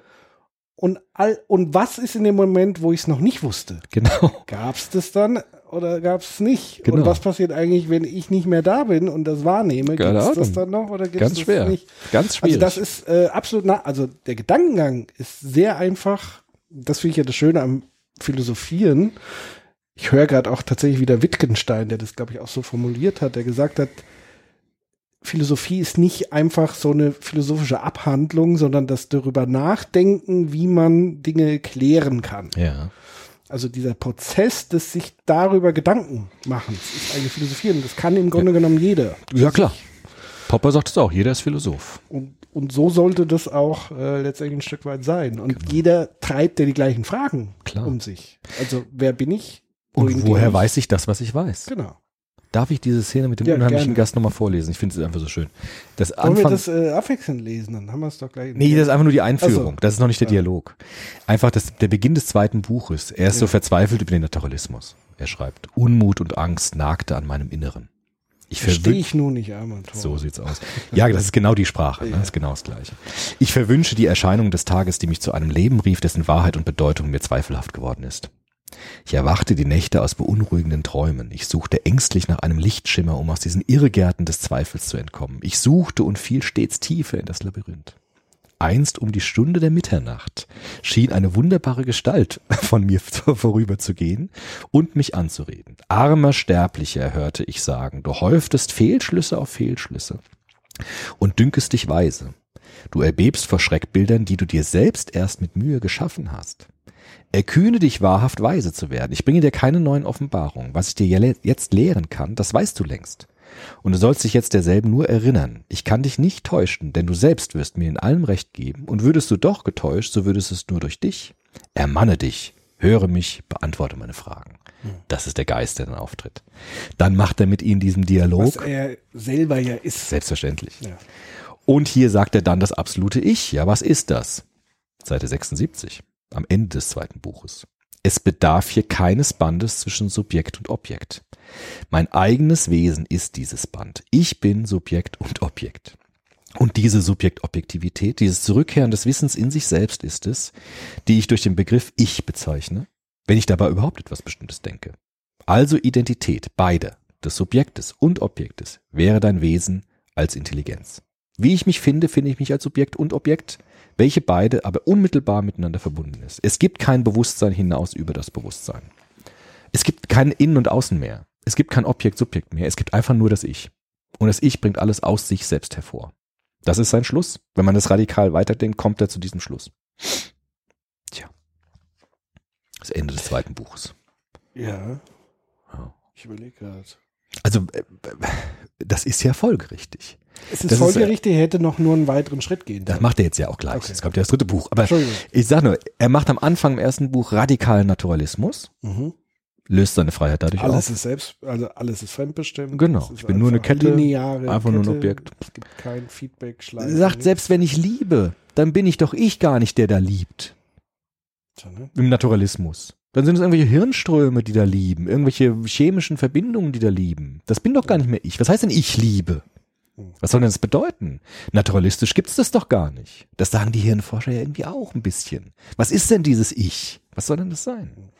Und da steht er. Und dann sagt er, gut, jetzt nehmen wir die kantische Nummer und machen das radikal bis zum Ende. Und dann gibt es nur noch ein Ich. Da gibt es gar nichts anderes mehr. Dann ist Materie Illusion und es gibt nur noch Bewusstsein. Das Problem ist jetzt aber, dass er sagt, ich habe mir so einen riesigen Eiskristall jetzt gebaut, damit habe ich meine Freiheit wieder gewonnen, aber ich habe doch eigentlich meine materialen Grundlagen und alles, was mir gegenübersteht, auch andere Menschen, habe ich eigentlich damit ausgetilgt. Das heißt, wo bleibt jetzt die Frage der Ethik überhaupt? Wo bleibt jetzt die Frage des Zusammenlebens von Menschen? Was ist jetzt damit? Das heißt, er muss jetzt noch mal einen Schritt weitergehen, weil so entzieht er sich ja auch die eigene Grundlage. Eigentlich ist das fast ähnlich wie beim Naturalismus. Irgendwie löst sich doch am Ende, wenn alles, alles, wenn ich alles ist, ist irgendwie auch nichts. Das ist auch egal. Dann ist irgendwie auch alles egal, weil es ist ja nur alles eins und dann ist auch alles irgendwie nichts. Ja. Also er hat wieder ein Problem damit. Und deshalb sagt er jetzt, geht er über Kant hinaus, weil wenn man den Kant ernst nimmt, kommt man irgendwie dann zu diesem Kristallding. Das wollte der Kant vielleicht ja auch. Das war ja so ein Kristallmensch. Aber Fichte sagt, was ist denn mit der Liebe zu meiner Frau zum Beispiel? Fichte war verheiratet. Fichte zum Beispiel hat auch eine Tradition gebrochen. Die Philosophen seiner Zeit waren nie verheiratet. Die haben zölibatär gelebt. Kant auch, ja. Und er war eigentlich so der Erste, der geheiratet hat. Ja. Eine Frau. Äh, eine ganz warmherzige Frau, die äh, Krankenpflegerin war, Mhm. die auch sich angesteckt hat mit einer Krankheit, als er als sie Kriegsgefangene im napoleonischen Freiheits, Freiheitskriegen äh, gepflegt hat, Mhm. hat sich mit dem Fieber angesteckt und, i- und Fichte dann auch angesteckt. Ja, wie? Und der Fichte ist daran gestorben, seine Frau nicht. Okay. Deshalb ist Fichte auch nicht sehr alt geworden. 58 Jahre, oder? Ach, habe ich richtig gerechnet? Moment, ich schlage zurück. 1962 bis 1814. Ach. 52 Jahre nur. 17, 2. 1762 bis 1814, 52 Jahre, schon gestorben. Ja. An Tja. diesem Fieber, Ja. das ähm, über diese Kranken übertragen wurde. Wenn er sich das nicht nur mal eingebildet hat. Ja, genau. Das ist die Frage, ja. Was heißt da überhaupt sterben dann und so? Jetzt geht er aber, jetzt sagt er, wenn wir jetzt weitergehen müssen, hat es aber keinen Sinn mehr, jetzt zurück zum Naturalismus zu gehen, weil dem haben wir gerade abgehakt. Sondern wir müssen jetzt gucken, und der Geist sagt ihm das jetzt wieder. Am Ende des zweiten Buchs sagt der Geist, okay, versuch doch mal festzustellen, ob du noch andere Quellen in deinem Bewusstsein hast, außer der Vernunft. Weil mit der Vernunft kamen wir jetzt zum bestimmten Punkt. Wir stehen an so einem, ja, wir sind so gefrorenem Universum. Das und dahin hat uns die Vernunft geführt. Wir erkennen jetzt alles, die Wahrheit, das Wissen. Wir haben uns aber selbst unter der Hand weg, äh, wegradiert. Jetzt guck doch mal, ob es noch andere Quellen in dir gibt. Und was macht er? Er entdeckt jetzt die zweite Facette der kantischen Philosophie, nämlich die Ethik. Mhm. Er nennt das das Gewissen. Er sagt nämlich jetzt, mag sein, dass alle Gegenstände der Welt in meinem Bewusstsein sind, aus meinem Bewusstsein herauskommen. Damit kann ich noch gut umgehen. Aber anscheinend muss ich doch anerkennen, dass es auch noch andere Menschen gibt, die auch Bewusstsein haben. Er nennt das die freien Geister.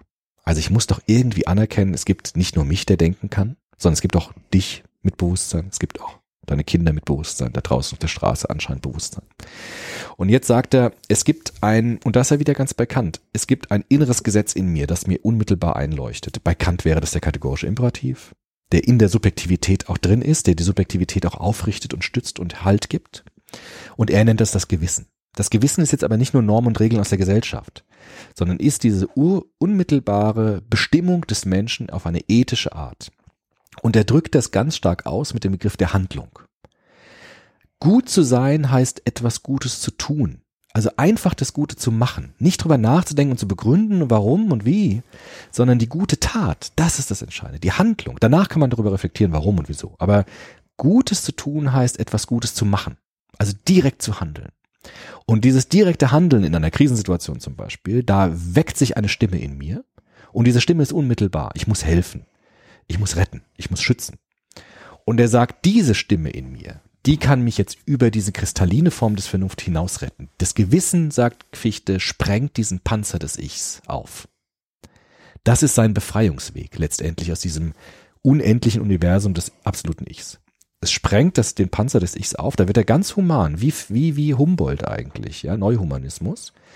Das Gewissen macht mich flüssig für die anderen Menschen, für die anderen Geister. Lässt sozusagen die Bedürfnisse des anderen an mich herantreten und macht die Eiszeit des eigenen Ichs taut es dadurch auf. Das Gewissen ist sozusagen die, die Wärmequelle, die nicht vernünftig unbedingt ist, die auch nicht nach dem Verstand unbedingt funktioniert, sondern die so einen Wärmestrom hineinbringt, dass ich andere Menschen auch als Menschen und als freie Geister anerkenne. Und das ist das dritte. Und deshalb nennt er das dritte Buch auch nicht Wissen, sondern Glaube.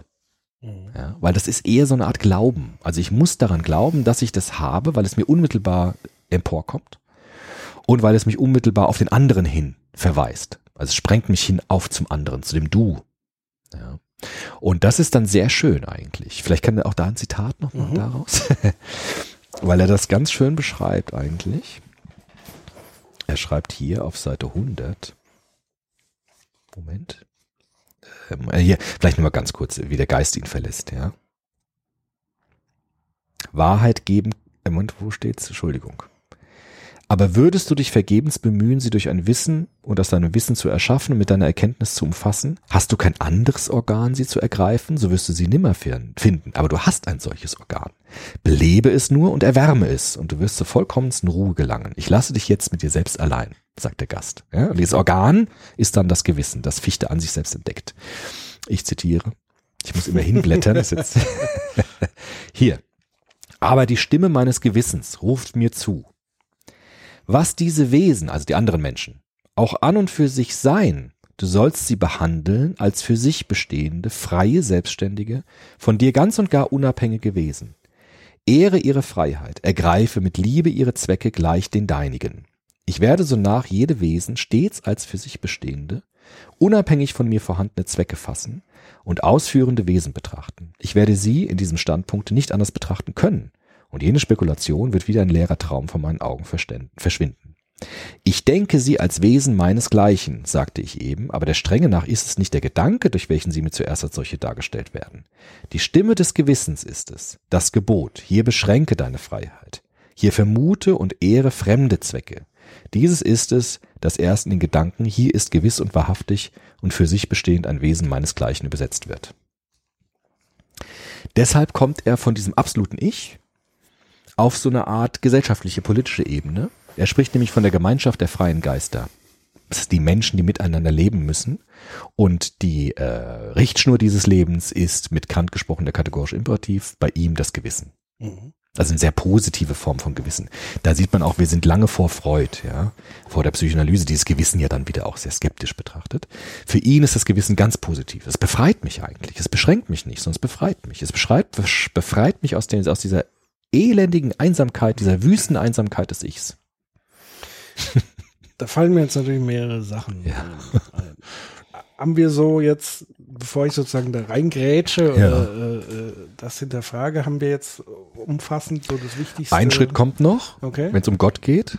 Aber den können wir auch gleich noch machen. Dann macht, Soll ich noch jetzt? ja, mach jetzt, dann können wir sozusagen uns das gesamte Gebilde mal angucken und nochmal. Also der letzte Schritt, den er dann macht, ist dann zu sagen, diese moralische Gewissheit, das Gewissen, moralische Gewissen, eine Gewissheit für ihn, ja, moralische Gewissheit, die ist ganz eng verbunden jetzt mit etwas, das absolut sein muss. Das ist jetzt seine Brücke zum objektiven Idealismus. Das ist das, was ich am Anfang gesagt habe mit dieser mit dieser Baum, dieser Baumbrücke, die er baut. Ja, kennst du diese von diesen Klettergärten, diese diese Holzbrücken, Ja. die so wackelig sind? Die baut er jetzt. Ja, vom objektiven Idealismus hin, also vom Idealismus der Freiheit hin zum objektiven äh, Idealismus. Damit bahnt er Hegel den Weg.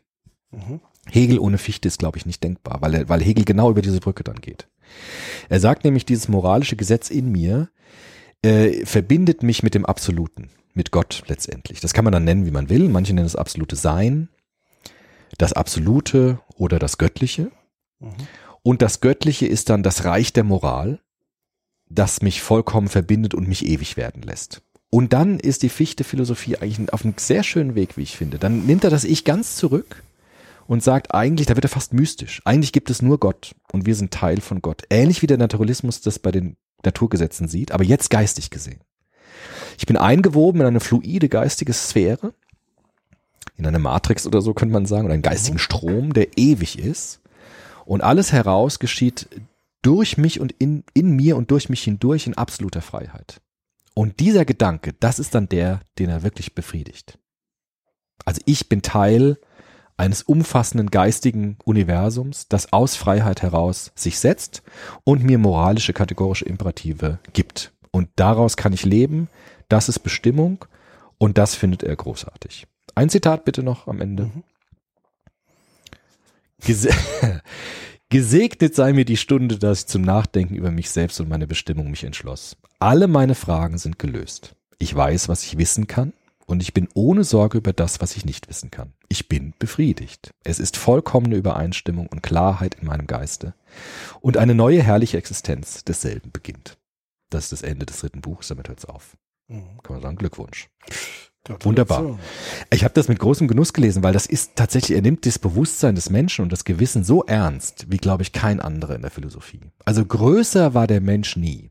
Mhm. Ja, vorher nicht und nachher nicht, weil er nimmt den Menschen in seiner ganzen, also dieses Positive zu sagen, und ich glaube, das ist der Kern idealistischen Denkens. Wenn wir in uns hineinschauen, dann gibt es dort Kräfte, die uns wohlgesonnen sind, die uns eine Stimme geben. Wenn wir auf sie hören, wird das Leben gelingen. Das ist der Kern von idealistischem Denken. In uns sind keine Dämonen, da gibt es auch Gespenster und Geister. Aber wenn wir immer tiefer gehen, treffen wir auf Quellen in uns selbst, in unserem Bewusstsein, in den Tiefen unseres Bewusstseins, die uns äh, eine Bestimmung zeigen, die uns positiv werden lassen, die uns Kräfte geben zum Leben, Kräfte geben für diese Weltbearbeitung, für diese Weltbewältigung. Und das ist Idealismus. Mhm. Ja. Zu sagen, der Mensch äh, hat diese Fähigkeiten und der Mensch ist geschaffen zum Guten hin. Wie Goethe. Edel sei der Mensch, hilfreich und gut. Und das liegt im Inneren deines Wesens zugrunde. Und das musst du entdecken an dir selbst. Und dann gelingt dein Leben. Wunderbare Philosophie. Absolut. Wunderbare Welt. Ich habe mich nach dem, ja, heute im Zug, als ich nochmal das Buch äh, durchgeblättert habe, habe ich mich ein kurzes Stück gefragt, warum sind wir nicht dabei stehen geblieben? Warum mussten dann so Schwätzer kommen wie Nietzsche, die dann alles kaputt machen davon? So Typen wie Hegel, die daraus eine irre Geschichtsphilosophie machen, den Krieg loben. Warum sind wir nicht dabei stehen geblieben? Warum haben wir nicht da aufgehört und zu sagen, ist doch super. Wir nehmen das und sagen Danke und so machen wir es. Naja gut, also als allererstes, um, um mal in die Diskussion einzusteigen. Ähm, man könnte jetzt auch sagen, ja, man kann das jetzt als, als philosophischen Entwurf ja verstehen, das ist Ja. es ja auch ganz klar. Ähm, man könnte es aber auch versuchen, aus einer ganz anderen Perspektive sich anzugucken, nämlich auch als eine Art ähm, Psychogramm Ja. oder psychologische Reise, die er durchlebt hat. Also so macht das ja auch. Ja. Hat er ja seinen inneren eigenen Konflikt, seine Ja. eigene Heldenreise. Ja, ist eine. Heldenreise, genau. Das ist eine Heldenreise. Ja, ist eine Hilfe. Das heißt, wenn du aus psychologischer Brille das anguckst, und deswegen war mir auch wichtig, dass du so diese biografischen, da Mhm. wird es ja schön klar. Ja, also er ist, er hatte das Glück, jemanden zu treffen, der Ja. ihn gefördert hat. Ja. Er hat dann aber schnell gemerkt, er kommt in Konflikte, also vielleicht hat auch dieses Glück dazu geführt, dass sein Ego auch entsprechend natürlich aufgewehrt. Er ist der Auserwählte. Mit Sicherheit. Ja. Ähm, ihn hat man entdeckt, Ja. ihn hat man gefördert, dann ist es weggebrochen, dann musste er sich abrackern. Ja. Dabei war er doch der Auserwählte, er war Tja. doch so klug, so schlau, Mhm. hat doch alles gewusst und ähm, plötzlich muss er selber sich anstrengen und dann kommt er noch mit den dummen Eltern und, und denkt sich, also was mache ich hier eigentlich? Ich bin doch zu höherem berufen.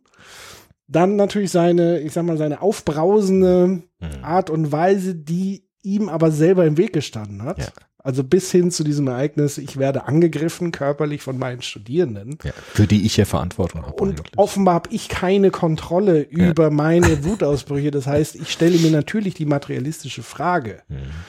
Ist, ist das meine Wut? Kann ich da was an meiner Wut verändern oder Mhm. ist es naturgegeben? Wenn es naturgegeben ist, ist es ja schrecklich. Ja, klar, Also genau. einerseits entlastend, Schicksal. weil ich kann ja nichts dafür, Aber ich kann nichts machen. aber ich kann halt nichts machen. Genau. Und aus diesem Ding heraus, ich glaube, das war, also Ja. das ist jetzt nur aus Ist ja ganz, psychologisierend, ganz aber gut. fern Ja. interpretiert. Ist mit Sicherheit ein Aspekt dran, klar. ähm, zu sagen, er, er, er ist ja immer wieder auch konfrontiert worden damit, wenn du sagst, Goethe hat ihn darauf angesprochen Klar. und so weiter. Das heißt, er hat permanent in diesem Kampf. Ja. Und ich glaube, dass dieses Buch war seine Therapie. kann sein. Also kann Ja. man so deuten. Kann man so quasi. deuten. Ist bestimmt ein Anteil drin. Ja. ähm, Mhm. um, um zu sagen, wie komme ich denn jetzt mit meiner eigenen Situation Mhm. klar? Ja. Also bin ich jetzt fremdbestimmt oder Bin ich absolut frei? genau? Und er, er löst damit ja mehrere Probleme. Er löst so ein Stück weit seinen Narzissmus. Ja. Weil er sagt, alle anderen interessieren mich eigentlich nicht. Er löst seine äh, Wutgeschichten Ja. vielleicht ein Stück weit. Ähm, also er löst da viele Probleme und es wird deshalb zur Philosophie, weil, glaube ich, ganz viele andere Menschen genau Ja. denselben Ja. Trouble Ja. in ihrem Leben haben. Und Absolut. deswegen wird es zur Philosophie auch ein Stück Ganz weit. Ähm, und es ist deshalb, glaube ich, so schön, weil es im Grunde genommen alles, was vorher schon mal gedacht wurde und da war, noch mal in eine runde Sache bringt. Und eine neue Perspektive aufnimmt von und eine Kant her. neue Synthese Genau.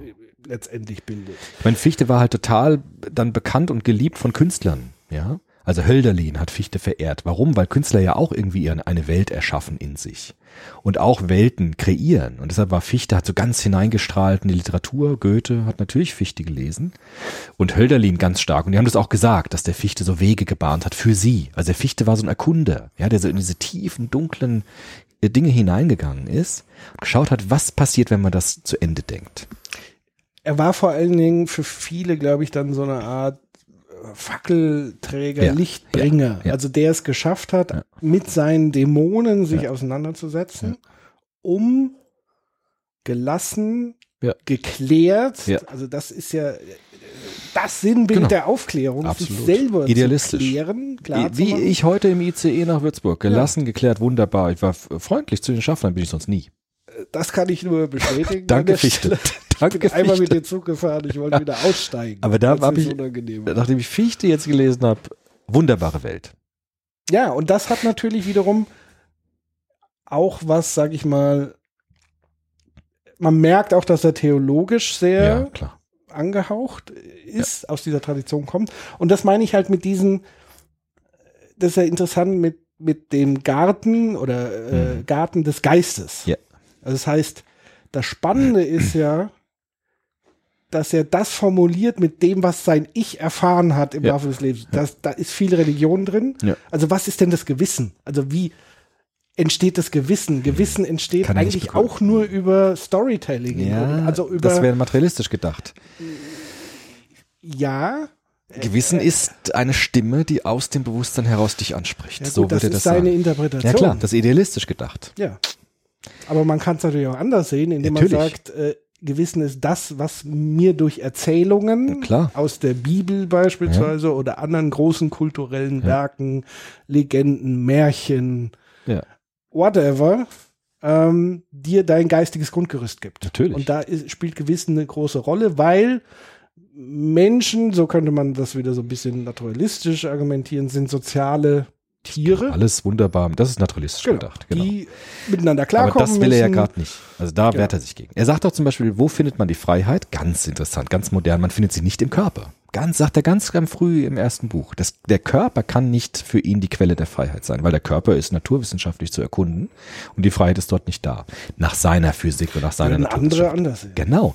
Die, die Naturalisten würden es genau umdrehen. Ja, die würden sagen, es gibt keine Freiheit, es gibt nur Material. Und das sieht dann so aus wie Freiheit und Bewusstsein, aber eigentlich ist alles materialgebunden. Das sind, das, das meine ich mit diesen Bäumen. Das hat der Dilthey so recht. Also, du kannst diese Bäume nicht synthetisieren. Die stehen so nebeneinander. Also, du kannst die Welt von dort aus denken und du kannst sie von dort aus denken.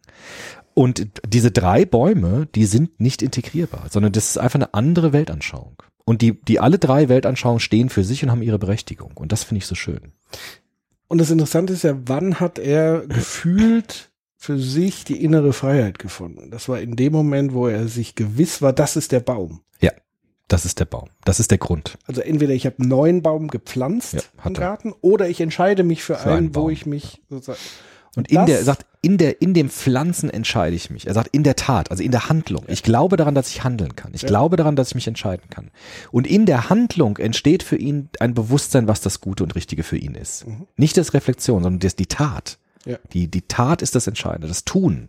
Und nicht vorher nachdenken, was ich tue, sondern im Tun wird mir klar, wohin ich gehen will. Ja. Das ist es. Ich Erinnert muss- mich komischerweise, Ja. was?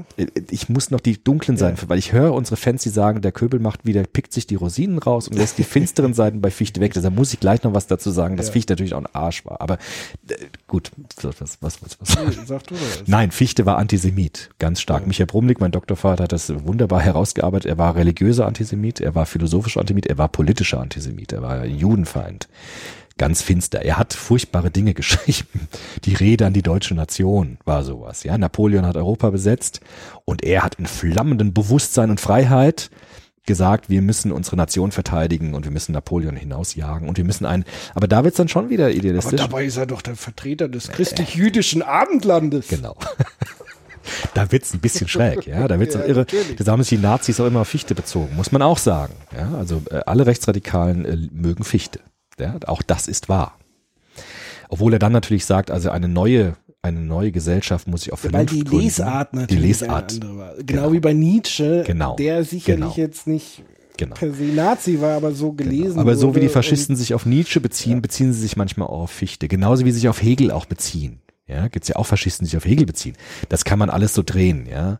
Nur, ich glaube, bei Fichte war es schon so, dass er Narrative geliefert hat, die schon ähm, Richtung ähm, diese Nationalding gehen. Weil er auch gesagt hat, wir brauchen eine Gemeinschaft freier Geister. Da wird er auch politisch, diese politischen Sachen, die finde ich alle blöd. Das ist alles Quatsch, finde ich. Ja. Was mich an Fichte wirklich interessiert, ist diese Frage der Kern des Idealismus, die Quellen, die du in dir hast und die du spüren kannst. Das ist, finde ich, das Schöne am- an Fichte. Diese ganzen anderen Sachen, ähm, alles überholt, alles Quatsch, äh, gefährlich. Ja, also äh, rassistisch, antisemitisch, äh, das muss man dazu sagen. Ja, das ist Teil von Fichte. Ja. Ja. Gut, dass der Nein, Stelle- wichtig, weil sonst sag mal wieder, ich werde ja eher als Rosinenpicker oft bezeichnet, aber bin ich ja auch irgendwie ein bisschen. Ich suche mir Naja. immer das Gute raus aus den Philosophen. Ja. Ja gut, letztendlich ist es ja auch eine Grundfrage. Das ist ja so die Grundfrage, wenn jemand persönliche äh, Verfehlungen in einem Bereich hat, heißt es, dass er komplett in eine- seinem Denken Muss man im Einzelfall sich angucken. genau. Bei Fichte wäre es fatal, ihn in Bausch und Bogen jetzt mit seiner gesamten Philosophie zu verdammen. Das Aber es wäre, ist halt wichtig zu erwähnen. Genau, also das dass ist er ja dunkle Flecken dass hat. es halt Ja. äh, transparent macht, Absolut. so wie wahrscheinlich und dort würde ich ihm nie in, folgen. in 100 Jahren auch unsere heutigen Denke äh, Ja, ja mit Sicherheit. sehr kritisch angeguckt werden. Also Genau. auch das ist ja immer eine Frage des jeweiligen Diskurses. Ja, also mich, mich interessiert die Metaphysik bei Fichte, mich interessiert sein Begriff der Subjektivität und äh, diese Verbindung aus Subjektivität, Freiheit und Metaphysik, das finde ich spannend bei Fichte. Und das gibt's heute nicht mehr, das wird heute nicht mehr gedacht. Obwohl es eine Wahrheit, glaube ich, an, antastet. Das gibt's heute nicht mehr. Das ist komisch, ne? Ne? Also das eher macht man wieder nicht. diese Fragmentierung. Ja, aber Bewusstsein, Freiheit, Metaphysik, das, das macht heute fast keiner mehr. Dieter Henrich, das ist so einer, der das noch macht. Der ist jetzt aber auch schon 97. Ja. 87? Weiß ich nicht. Auf jeden Fall sehr alt. Er hat mir in der E-Mail geschrieben, er ist alt, wenn nicht gar uralt, hat er mal ganz nett selbst geschrieben. Aber der hat das noch gemacht, aber sonst fällt mir irgendwie keiner ein so richtig. Manfred Frank vielleicht noch, das sind so Namen, aber die denken dann auch viel moderner und viel fragmentarischer. Aber gut, ja. Du wolltest jetzt aber eben noch ein paar Sachen sagen. Ähm, was wollte ich sagen? Ich habe vor kurzem irgendwie auf YouTube, ich weiß gar nicht, wie ich da gelandet bin, äh, ein Interview mit einem Ex-Satanisten. Oh Gott. Naja, das war sehr dram- irgendwie bin ich da hängen geblieben, habe da reingeguckt und ich fand das irgendwie spannend, auch so aus psychologischer Sicht und auch so mit diesem, wie entstehen Wertegerüste, wie entstehen solche Systeme. Also da kurz seine Biografie war irgendwie, er, er wurde gemobbt Mhm. Als, als Schüler, als junger Schüler, ähm, ist in einem gläubigen Kreis aber aufgewachsen. Mhm. Ähm, also war gläubig im Grunde genommen, hat aber irgendwie gemerkt, Gott hilft ihm nicht weiter. Mhm. Also er hat immer gebetet, sie sollen ihn doch aufhören zu traktieren, er will doch eigentlich hier raus und er will doch Freunde und so weiter. Es ist aber nie was passiert. Und dann hat er sich Satan zugewandt und hat mit ihm einen Vertrag geschlossen. Und hat mit ihm wirklich, also schriftlich auch festgehalten und so weiter, meine Seele für immer gehört dir und dafür kriege ich Erfolg. Und, Okay. und dieser Erfolg ist dann sehr schnell eingetreten. Und das war für ihn quasi dann so Gottesbeweis. Gottesbeweis und es war dann seine Macht ist quasi angewachsen und er hat es ähm, so formuliert, dass er gesagt hat, es kamen immer mehr Leute zu ihm, die ihn um Rat gefragt haben. Und das war für ihn so dieses Machtding. Und dann hat er halt etliche Rituale und Flüche und hat halt Leute verflucht die ihm irgendwie im Weg gestanden sind, denen ist dann teilweise natürlich auch irgendwie was passiert oder er hat es halt so interpretiert. Und so ist so dieses Bestätigungsding, bis er dann irgendwann den Moment hatte, das erinnert mich so ein bisschen auch an, an diese Geschichte jetzt, irgendwie hat er einen besten Freund gehabt, der irgendwie auch gläubig war und ähm, beide waren quasi in eine Frau verliebt und die sind zusammengekommen und dann war er so wütend, dass er mit denen so ein Ritual, also über sie so einen Fluch belegen wollte, äh, irgendwie im Wald war und plötzlich hat er aber gemerkt, was mache ich hier eigentlich? Ja. Ist das nicht, also frisst es mich da nicht so in diesem Hassding gerade so immens auf? So, das war so der erste Moment. Und der zweite Moment war, wo er irgendwie immer stärker in diesen Strudel reinkam und dann bis hin zu Selbstmordgedanken und dann so dieser Moment war, ich könnte mich jetzt vielleicht doch noch mal Gott zuwenden. Mhm. So und dann war diese Wende, ähm, wo dann irgendwie ein anderer Freund ihn zufällig angerufen hat, den er schon irgendwie Jahrzehnte nicht gekannt hat und der ihn dann wieder zurückgeholt hat. So jedenfalls so diese Geschichte. Aber was mir das so psychologisch gesagt hat, ist wirklich so dieses, er entscheidet sich auf einen anderen Baum zu klettern Mhm. und sein Bewusstsein bestätigt ihn, Mhm. du bist auf dem richtigen Baum. Ja. Bis an den Punkt, wo es halt nicht mehr der richtige Baum ist, weil irgendwas passiert, was auch immer. Oder, Ja. Ähm, und du dich entscheidest, doch auf den anderen zu gehen. Ja. Und das ist so grundsätzlich jetzt die Erkenntnis so aus dieser Episode für mich wiederum, ähm, dass all die Philosophien, Religionen und so weiter, Mhm. das sind alles Angebote. Ja. Und wenn du wirklich und jeder Mensch ist so auf der Suche nach, was ist Wahrheit, was ist, wie finde ich Frieden, wie Mhm. kann ich Freiheit, ist es eigentlich die permanente, dieses Herumirren im Garten Ja. und sich für einen Baum entscheiden. Ja. Und ich glaube, je, das hört sich jetzt blöd an, aber je klüger im Sinne von, je mehr ich Dinge hinterfrage, desto schwieriger ist es, sich für einen Ja, Baum das zu ist bei entscheiden. ihm Fichte ja auch so. Der verzweifelt. Er Genau. verflucht sich ja. Warum habe ich diese Gedanken überhaupt gegangen? Jetzt bin ich hier, ich armer Tor. Das heißt, die frommen Menschen, die sozusagen unhinterfragt an Gott glauben beispielsweise oder an Satan oder an Heilsteine oder Ja. an was weiß ich, Ja. die finden da ihren Frieden drin, Mhm. weil sie es auch gar nicht hinterfragen, sondern das ausführen und es Ja. gibt offenbar eine psychologische Bestätigung, warum ihnen das gut tut und so Ja. weiter. Und wenn nicht, wird es halt verdrängt, weil man sagt, naja, dann war es halt so. Mhm. Und das ist gleichzeitig wiederum die Aufklärung Kants und die Vernunft ist ja auch ein Mechanismus des permanenten Hinterfragens. Ja, ja. Wo die Aufklärung im Grunde genommen dem Seelenheil ein Stück weit dem Menschen Ja. entgegensteht. Ja, ist es auch so. Irritiert also wie ihn. so ein Stachel ist. Und dass Fichte es offenbar gelungen ist, diesen Stachel nicht nur zu ziehen, sondern auch die Wunde dadurch heilen zu lassen. So ist seine Philosophie. Und das finde ich eigentlich sehr, sehr spannend. Sehr schön. Ich finde, also ich finde jetzt auch Fichte viel sympathischer als Hegel zum Beispiel. Hegel, der dann wieder so eine Geschichtsphilosophie draus macht, der den Weltgeist, den Fichte am Ende ja auch ertastet, dann wieder im Grunde reinzwängt in solche Kategorien wie Fortschritt und Dialektik, wo dann Krieg dazu gehört. Das finde ich viel unsympathischer als so ein Fichte, der versucht, so eine Brücke zu bauen oder so ein Tor aufzumachen. Ja. Aber es Fichte natürlich nur gelungen, weil er, glaube ich, auch sehr theologisch geprägt war. Vielleicht, Also diesem, ja. also wenn das Thema Gewissen bei ihm so im Vordergrund Mhm. stand. ja. Weil ohne ein Gewissen Ja. und ohne die Sorge der Mitmenschen und gleichzeitig zu merken, hoppla, ich gehe ja mit denen Mhm. ganz Ja. anders um, wie ich eigentlich Die müsste schmeißen mir oder Steine soll, genau. Ja. Ähm, ohne diesen Konflikt hätte das so nicht formuliert. Wahrscheinlich nicht. Und ein Hegel oder ein Nietzsche oder wer auch immer, der eher so diesen Drang hat Genau. nach vorne. und- Rabauke. Hegel fand ja Napoleon so großartig. Genau, also da ist personifizierter kein, Weltgeist. da, da spielt. Gewissen keine Rolle. Ja gut, bei Hegel dann schon mit Sittlichkeit, aber nochmal ganz anders. Aber ich, Als bei anders. Fichte anders. Also Fichte macht diesen Dreiklang bei Kant. Was kann ich wissen und was soll ich tun? Macht er radikal. Also zuerst, was kann ich wissen? Erkenntnistheorie, vom Naturalismus den Baum des Idealismus gepflanzt, dann hin zur Ethik. Also Erkenntnistheorie, Ethik. Und äh, das macht der Fichte in einem sehr schönen Gang und macht eigentlich aus der Provokation Kants. Kant ist ja wie Sokrates, der zerstört das Bestehende und lässt ein bisschen offen, wie es weitergeht. Und er nimmt dieses bisschen auf und macht daraus einen Weg. Ja, einen neuen Weg, eine neue Metaphysik durch, äh, anzudeuten und einen ethischen Weg der freien Geister zu skizzieren. Und dann kommt wieder Hegel und macht daraus ein geschlossenes System. Hegel ist ja dann der Vollender des Idealismus, so bezeichnet, bezeichnet er sich ja auch selbst. Und dann wird's wieder starr finden. Das ist schon Ja, bezeichnet. er ist ja Vollender, so hat er sich gesehen. Ja. Und dann wird's wieder starr.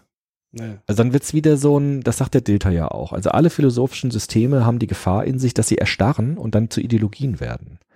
Und der Fichte hat so eine schöne Zwischenposition. Der zeichnet so eine Möglichkeit auf, was man mit Kant machen kann, geht aber jetzt nicht in diese Versuchung, jetzt wieder ein System zu bauen und wieder so ein, so ein rundes Ding zu machen. Und der Hegel macht dann so ein rundes Ding draus.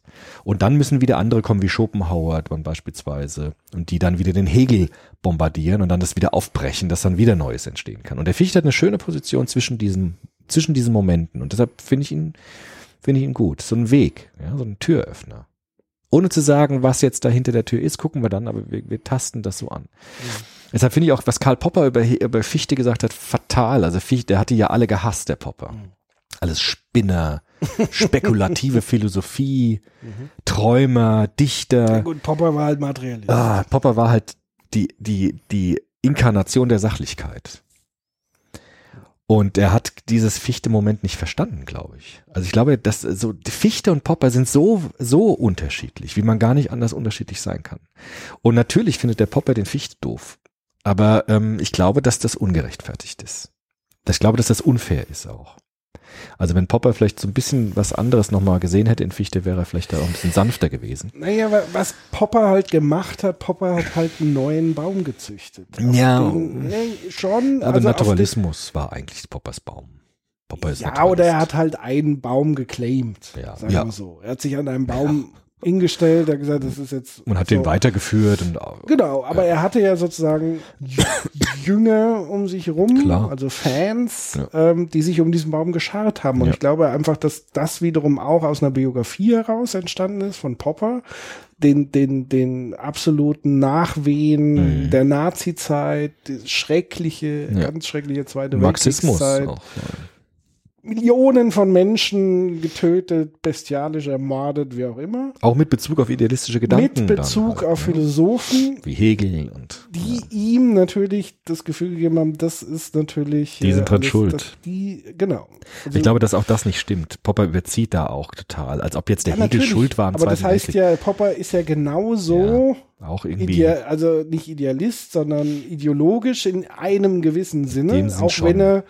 Also sein Schutzmechanismus ist ja, dass er sich gegen eine Ideologie stellt. ja, genau. Und damit impliziert er ja auch, er ist gefeit, selber ist eine eine, Ideologie ja, ist eine. Imprägnierungsmethode gegen Ideologie. Aber was er halt gemacht hat, und das, um wieder zu dieses Bild zu kommen, ich muss mir einen Baum aussuchen, er hat halt vielen Menschen einen entlastenden Baum Auf jeden hingestellt Fall, oder Fall. darauf hingewiesen, Ganze dass. Leute gesagt haben, Klar. hier fühle ich mich zugehörig. Ich bin Popperianer. Ja. Ich zweifle das gar nicht an, was er Ja. sagt. Er hat ja absolut recht. Ja. Ja, das, was er eigentlich allen anderen vorwirft, so ein Ja. Stück weit, Ja. auch wenn er gar nichts dafür kann, dass es Nachfolgende gibt. Aber damit schafft er wieder ein Angebot der Entlastung und des, des Seelenfriedens. Weil natürlich, er benennt Schuldige. Mhm. Wie ist die Rolle eines Sündenbox? Ist natürlich immer, ich kann Schuld irgendwie abladen, Verantwortung abladen. Er grenzt aus und damit grenzt er wieder andere ein. Na gut, er, benennt auch Schwachpunkte. Also er hat ja auch den Idealismus, ähm, die Schwachpunkte des Idealismus sehr schön aufgezeigt. Auch- auch wichtig. Auch sehr, sehr wichtig, so wie du sagst, Fichte hat äh, wundervolle Gedanken formuliert, aber er war Ganz halt auch dieser Antisemit Absolut. aus heutiger Sicht. Damals war es natürlich Na, aber der war schon auch, hat Engagement in der Klinge gehabt. Das sagt der Brumlik. Also Ja. das war mehr als nur das, was normal war. Wohl. Mit Antisemitismus. Okay. Also es war Das schon, heißt, äh, war schon ein entschiedener Antisemit wohl. Ja. Aus welchen Gründen auch immer, also auf seiner Philosophie ist es überhaupt nicht ableitbar. Totaler Blödsinn. Naja, das wäre wahrscheinlich heute vergleichbar mit ähm, Islamophobie, So aber was, diejenigen, die ja. schon aktiv sich politisch engagieren, das. So ungefähr vielleicht, ich weiß es nicht. Aber auch, zumindest ist es aus seiner Idealismus Da werden wir in 100 Jahren nicht anders gut denken. wegkommen. Wahrscheinlich nicht. Wahrscheinlich nicht. Auch nicht unsere großen Denker. Wahrscheinlich nicht. Nee, richtig. Aber aus seiner Philosophie kann man das überhaupt nicht ableiten mit dem Antisemitismus. Das ist absurd. Auch der Nationalismus, den er da so ein bisschen vorzeichnet, ist aus seiner Philosophie doch überhaupt nicht begründbar. Ich verstehe das auch gar nicht, warum, das, warum der das gemacht hat. Aber für mich ist. Deswegen würde ich ja auch gerne jedem Deutschen, Mhm. der sagt, wir leben in einer christlich-jüdischen Tradition, am liebsten Elektroschock geben, um ihn nochmal dran zu erinnern, Ja. was denn eigentlich die kulturelle Tradition war, nämlich eine zutiefst antisemitische über Jahrhunderte Ja. hinweg, wenn wir von der Region, ja, geografischen Region Deutschland sprechen. Ja. Es ist zutiefst getränkt von Antisemitismus. Absolut. Absolut. Ich meine, was für mich jetzt biografisch, ich bin ja bei Popper, ich bin auch glühender Popper-Fan, ne? also was Ja. wissenschaftliche Anbetreibung Klar. anbetrifft. Ne? Also die Methodologie Poppers ist ja genau das, was ich auch meinen Studenten erzähle. Sucht nicht euch eine Ideologie raus, sondern überprüft die Theorien und schaut, was, was argumentativ stimmig ist. Aber ich finde Fichte auch voll schön. Also das ist so, Ja, das eine schließt ja das andere nicht nee, aus. aber irgendwie ja schon. Also irgendwie sind die ja schon total diametral Ja, entgegen. Aber ich ja, finde, aber das ist, das hast du ja drauf. naja, schon. Aber ich bin jetzt im Moment so auch in der Position, ich kann das, ich kann, ich kann den Fichte irgendwie, also irgendwie berührt mich das. Ich kann das irgendwie verstehen. aber du bist ja auch so ein ganz oder gar nicht Typ. ja, ja, stimmt. Aber so dieses, das du ist so ja parallel. Eben, äh, so. Wie du schon sagst, äh, du bist ja, du wirst dir vorgeworfen, Rosinen zu Ja, picken. schon, ne? Wenn du sagen würdest, ich bin überzeugter Rosinenpicker, ich suche Ja. mir aus jeder Philosophie das Beste raus. Ich habe jetzt nur noch nicht den Wurf gemacht, dass ich daraus eine Synthese mache, aber ich pick mir halt das raus. Wenn du da der Überzeuger hättest, du ja gar kein Problem ja, ja, das ja, stimmt. Ja. Sondern du bist ja schon immer noch so auf der Suche nach dem einen, der die Wahrheit äh, formuliert hat. Ja, vielleicht ist es ja so heute der Moment, wo ich mich als Rosinenpicker mal so auch oute. Warum denn nicht? Entschiedener Rosinenpicker. Ihr seht dich doch als äh, Gartenschlenderer. Ja. So sehe ich mich zumindest ein bisschen. Ja, ich habe schon meine Studenten aus der Frankfurter Schule, ne? Also Frankfurt Soziologie studiert, da kann man auch kein Rosinenpicker sein, da muss man auch kritisch sein. Ja, so. Sind wir ja aber auch. Fuck auf. Ja, das ist Sag fuck mal. Ja, aber ich weiß, was Ist auch was Wahres dran. Das kann ich auch verstehen. Ich kann so vieles verstehen. Kann ich nicht verstehen. Aber ich kann nicht verstehen, dass man Fichte hassen kann. Das ist eigentlich, kann ich nicht nachvollziehen, weil es ist eine wunderbare Philosophie. Gerade das Ende jetzt von Bestimmung des Menschen, wunderbar. Also schöne also ich Welt. kann verstehen, wie man Fichte hassen kann. Wenn er wirklich so drauf war, wer drauf war. Aber Ja, als Person. Philosophie, Ja. äh, Ich glaube, Fichte hätte ich nicht gern begegnet, aber ja, seine Philosophie, äh, eine tolle Zeit, tolle Welt, tolle Philosophie, großartige Gedanken. Also ich glaube, das war so der deutsche Idealismus, das war das einzige Mal, wo Deutschland wirklich was Tolles für die Philosophie gemacht hat. Auch das, was danach kam mit Heidegger und so, das war ja alles so oh, verschror Jasperle Theater. da ist mir der Fichte wirklich näher. Also finde ich das schon, schon besser irgendwie. Also, vielleicht lachen jetzt viele mich aus, aber ich finde das irgendwie cool. naja, in gewissen, das ist ja der Vorteil beim Rosinenpicken. Also es gibt einfach, äh, die Welt ist zu komplex, als dass man alles auf Fichte münzen kann. Natürlich nicht, klar. Aber das ist ja, aber es gibt sozusagen Momente, wo Fichte einem weiterhilft. Zum jeden Beispiel die Begegnung mit dem Schaffner. Ja, So. auch bei der Pädagogik. Also Ja, Kindern zu natürlich. sagen, wenn du in dich hineinfühlst, ist dort etwas Gutes. Das ist wunderbar. Das ist schön. Also nicht wie Freud gesagt hat, du musst hinein, dann Konflikte und da ist Angst und, und Horror, sondern zu sagen, wenn du tief in dich hineinblickst, wird da etwas Gutes kommen, was dich und deine Mitmenschen bereichern wird. Das ist eine tolle Botschaft. Auch pädagogisch ist es eine, für die normative Pädagogik ist das eine tolle Botschaft. In deinem Wesenskern ist etwas Gutes. Und das das, meinte ich ja vorhin, das ist so ein bisschen das Anti, Antidot, ähm, das Gegenmittel, das was Kant und Co. eigentlich so ein bisschen dieses Ja. Eiskristall, wie du es Ja. ja wunderbar beschrieben hast. Ja. Das ist das, was Max Weber gesagt hat mit Entzauberung Ja, der Welt genau, und ja. so weiter. Also Ja. die eine Seite kommt nicht ohne die andere, also es fehlt immer was. Ja. Und von daher, das wäre mein Appell zu sagen, äh, seht euch jetzt weniger als Baumbesetzer, Ja, sondern genau. streift durch den Garten und klettert auf den Baum, den ihr gerade braucht, Mhm. vielleicht. Ja. Also, weil die, die letzte entscheidende Frage ist doch des Menschen, wie komme ich mit dieser Welt klar? Und mit mir selbst. Und vor mit allem. mir selbst. Was ja bei Fichte das Gleiche ist. Teil der Welt, also für Fichte ist ja Ist das das Gleiche? Welt ist gleich ich. Ja. Was ja für viele Menschen ja genauso ist, weil es nicht vorstellbar ist. Klar.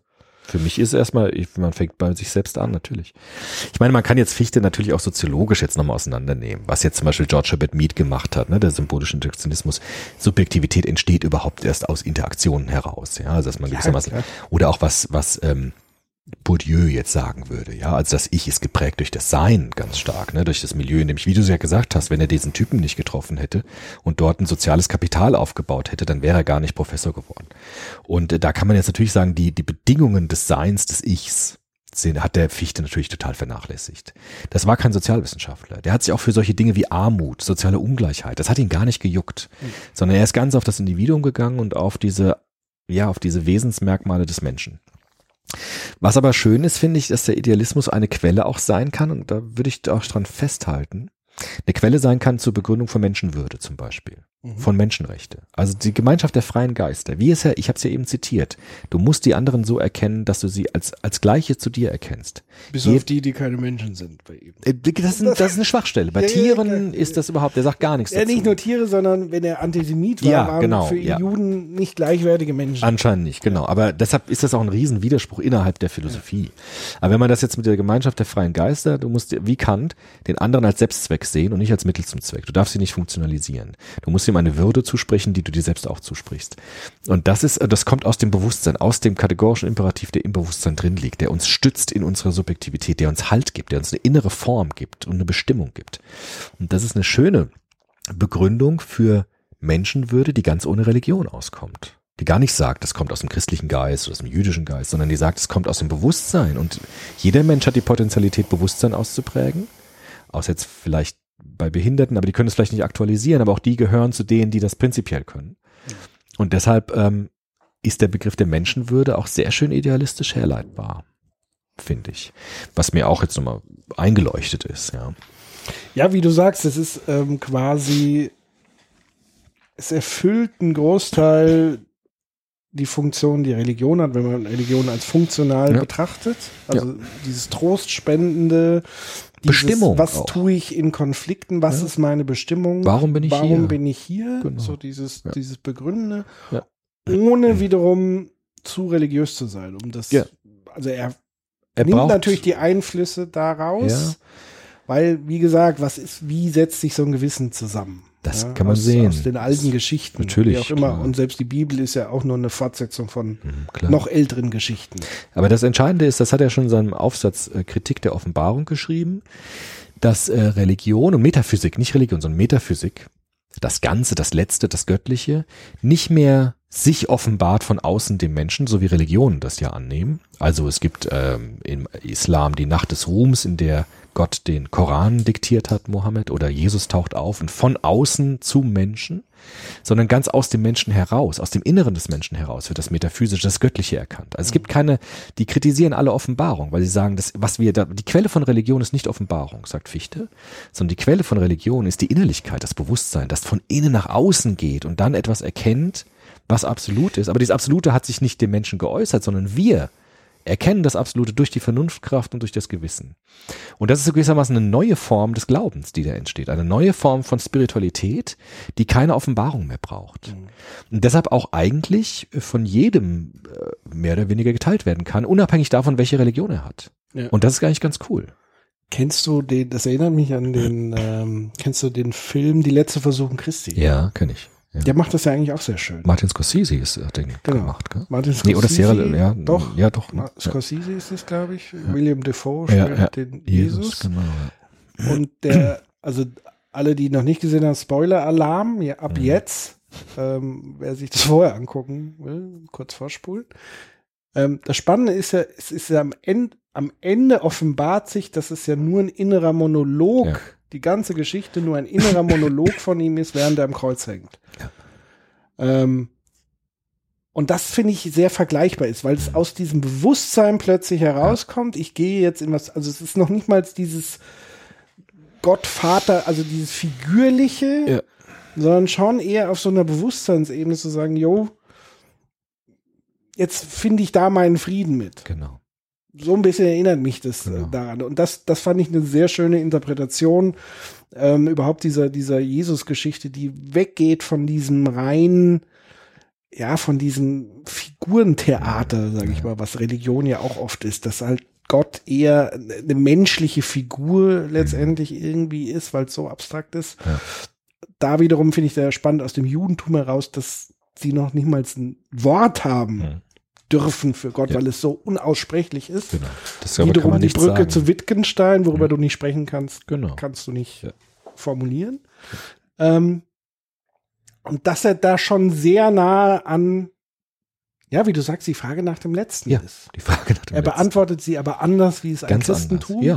Also, Also, nicht ganz anders, nee. eine andere Variation. Genau. Also er würde sagen, ähnlich wie Heidegger das dann später bei, bei dem Begriff der Existenz sagt, es ist nicht gegen Religion, sondern es ist sozusagen ähm, ist eine etwa, andere Deutung. ist eine andere Deutung, aber auf die man dann schön jede Religion auch beziehen kann. Also, also so ein fluides Dialogmodell auch für Religion. Also zu sagen, es ist etwas, ähm, was, was nicht Religion widerspricht, sondern ist etwas, was man äh, Religion unterlegen kann, also was man sozusagen äh, als Basis legen kann auch für Religion, um damit auch in einen neuen Dialog zu kommen. Dann wird vielleicht die Offenbarung des Korans nicht mehr eine, ein, ein, ein, ein, ein, ein Bühnenstück, sondern es wird eine Erfahrung plötzlich, dass Gott zu mir spricht. Es wird eine Innerlichkeit, es wird eine, eine Spiritualität, die von mir, von meinem Bewusstsein herauskommt. Es gibt etwas in mir, was ich entdecke an mir selbst.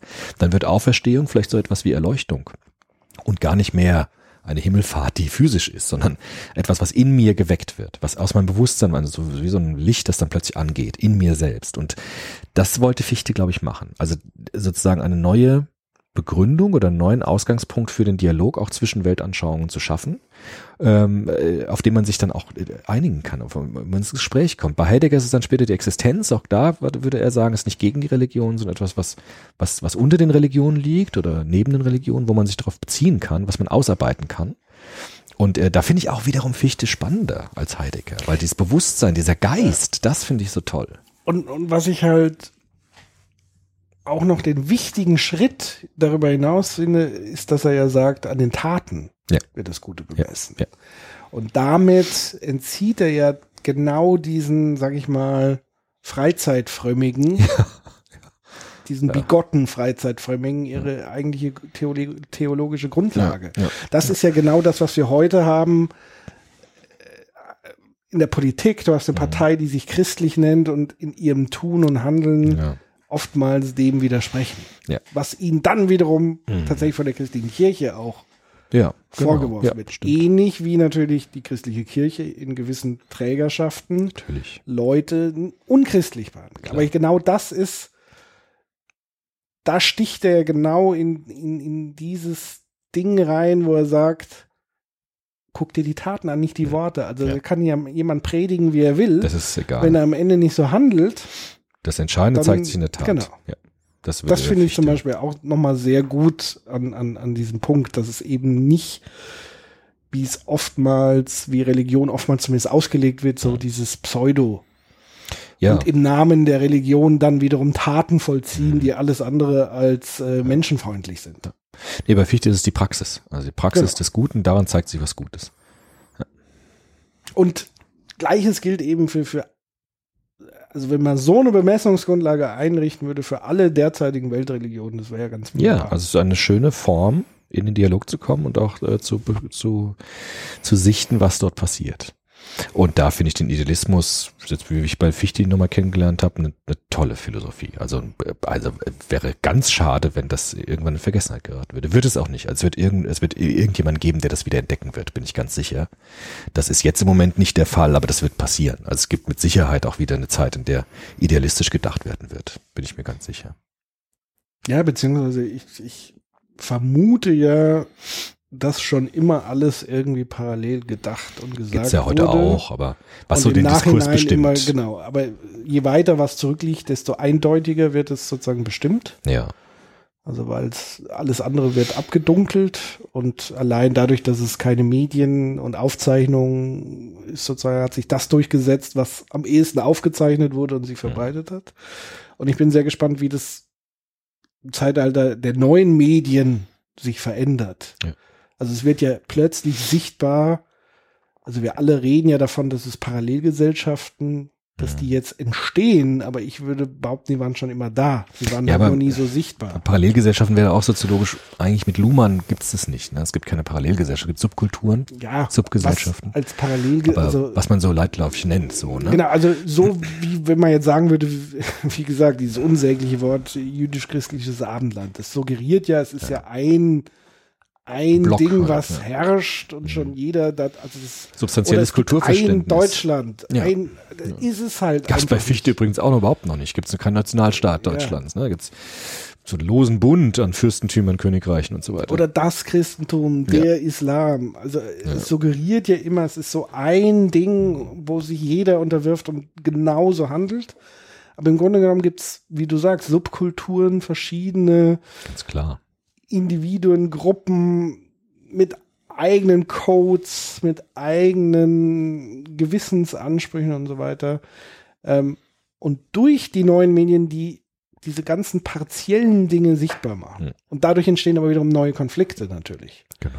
Weil du plötzlich siehst, oh hoppla, es gibt ja doch irgendwie vielleicht einen gewissen Prozentsatz an tatsächlich strammen Nationalsozialisten oder die früher als Ja. stramme Nationalsozialisten durchgingen, weil sie dieses ja. Wertesystem teilen und dieses Weltbild haben. Ja. Wie damals. Ja. Ich meine, das wäre auch total spannend. Wir haben ja eine Folge gemacht über Kant im Internet, so ein bisschen, ne? Freiheit im Netz. So. Ja. Das wäre auch interessant, Fichte im Netz. Das wäre interessant. Die Gemeinschaft der freien Geister. Also du musst in der Tat, wenn du im Internet handelst, Ja. immer bedenken, dass du eine Gemeinschaft zu tun hast, wo genau die le gleichen Leute bewusstseinsfähig sind.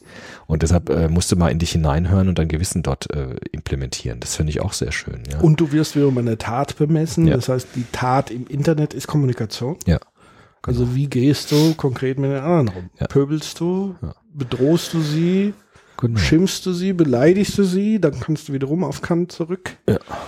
Wenn du nicht willst, dass du beleidigt wirst, warum machst du es eigentlich? Oder mit Fichte das Gewissen, die Gemeinschaft der freien Geister, die alle Freiheit haben und die alle Bewusstsein haben. Genau, Aber dann um So dieses, wie du und ich. genau, aber damit das erfolgreich fruchtet, und das kann man Fichte ja vorwerfen, muss es erstmal einen Grundkonsens geben zu sagen, egal wie meine Herkunft ist, Ja. meine ursprüngliche Religion, wo Vollkommen ich egal. geboren wurde, als Eigentlich ist es vollkommen erstmal egal. zumindest auf, als Mensch, Ja. Wenn man Fichte Spezies ernst nimmt, Mensch. ist das vollkommen egal, wo du herkommst. müssen alle erstmal Ja. gleich viel wert sein. Ja. Dann sind wir alle freie Geister. Für mich ist das die vollkommene logische Ja, Konsequenz. für Fichte war das wahrscheinlich nicht so. Komisch, aber eigentlich kann doch gar nichts anderes daraus folgen, aus dem, was er sagt. Naja, wie gesagt, wenn du anders sozialisiert ja, bist, klar, ja. das, das ist ja das Problem, dass wenn du wirklich mit Faschisten versuchst zu diskutieren, es die Werte eine sind. andere Episteme-Grundlage haben, eine Mhm. andere, die für die sind gewisse Menschen keine Menschen, sondern Untermenschen Tiere, Mhm. Schrägstrich, die weniger wert sind. Ja. Und da diese Überzeugung hinzukriegen, dass die gleiche, das ist unfassbar schwierig. Ja, es ja schon im- Gefühlen verbunden ist. Also Werten klar, ist. wir, sagen wir, im westlich Aufgeklärten ähm, und Menschenrechte, selbst wir scheitern ja dann oftmals am Gartenzaun. Ja, na klar. Wo wir sagen, der Vollidiot vom Nachbar, natürlich ist der jetzt weniger wert als meine Kinder. Ja, ja, ja, klar. Also da fängt es ja schon an. Also das heißt, das ist ein hohes Ideal, diese Menschenwürde, die auch wichtig ist, das zu verteidigen und, Ja. und, und danach zu streben. Aber gleichzeitig zeigt es uns doch schon im alltäglichen Tun, wie unfassbar schwierig das ist, Ja. schon auf kleiner Ebene einzuhalten. Den Ja. anderen nicht zu beleidigen, nicht sofort auszuflippen, den Bahnschaffenden nicht sofort zu beschimpfen, wenn der Zug zu spät ist, wofür er am allerwenigsten kann, aber in dem Fall der Sündenbock ist. Ja, klar. Ähm, und von daher ist Fichte natürlich ähm, schön, über all diese Dinge mal äh, nachzudenken, Ja, auch also, im alltäglichen Tun. Ich kann nur mich bedanken für die Aufforderung, das zu tun, weil ich habe echt viel draus ge gewonnen. Wirklich für mich selbst auch. Also den Idealismus jetzt nochmal neu zu entdecken, war für mich eine tolle Erfahrung. Ich habe vielleicht noch einen Nachtrag, auch Mhm. weil es mal eine E-Mail gab, woher kommt dieses Bild des, des Gartens bei Dilthey. Ja. Und wie heißt das Buch? Ja, das ist nicht so leicht. Also es gibt ein sehr schönes Buch, das heißt Das Wesen der Philosophie Mhm. von Dilthey. Das ist herausgegeben worden von einem Philosophen. Da beschreibt er das sehr schön mit diesem Garten. Das ist aber nicht in der Gesamtausgabe von Dilthey erschienen, sondern es ist ein eigenes Werk. Das sind so Fragmente, die jemand gesammelt und herausgegeben hat. Und das heißt Das Wesen der Philosophie. Das habe ich mir damals im Zuge meiner Habilitation habe ich das entdeckt. Und da steht dieses Gartenbild sehr schön drin. Außerdem gibt es ein schönes Buch Dilthey zur Einführung von Matthias Jung, ist ein interessanter Philosoph. Der beschreibt es auch nochmal mit dem Garten. Das findet man aber eigentlich auch, wenn man es recherchiert.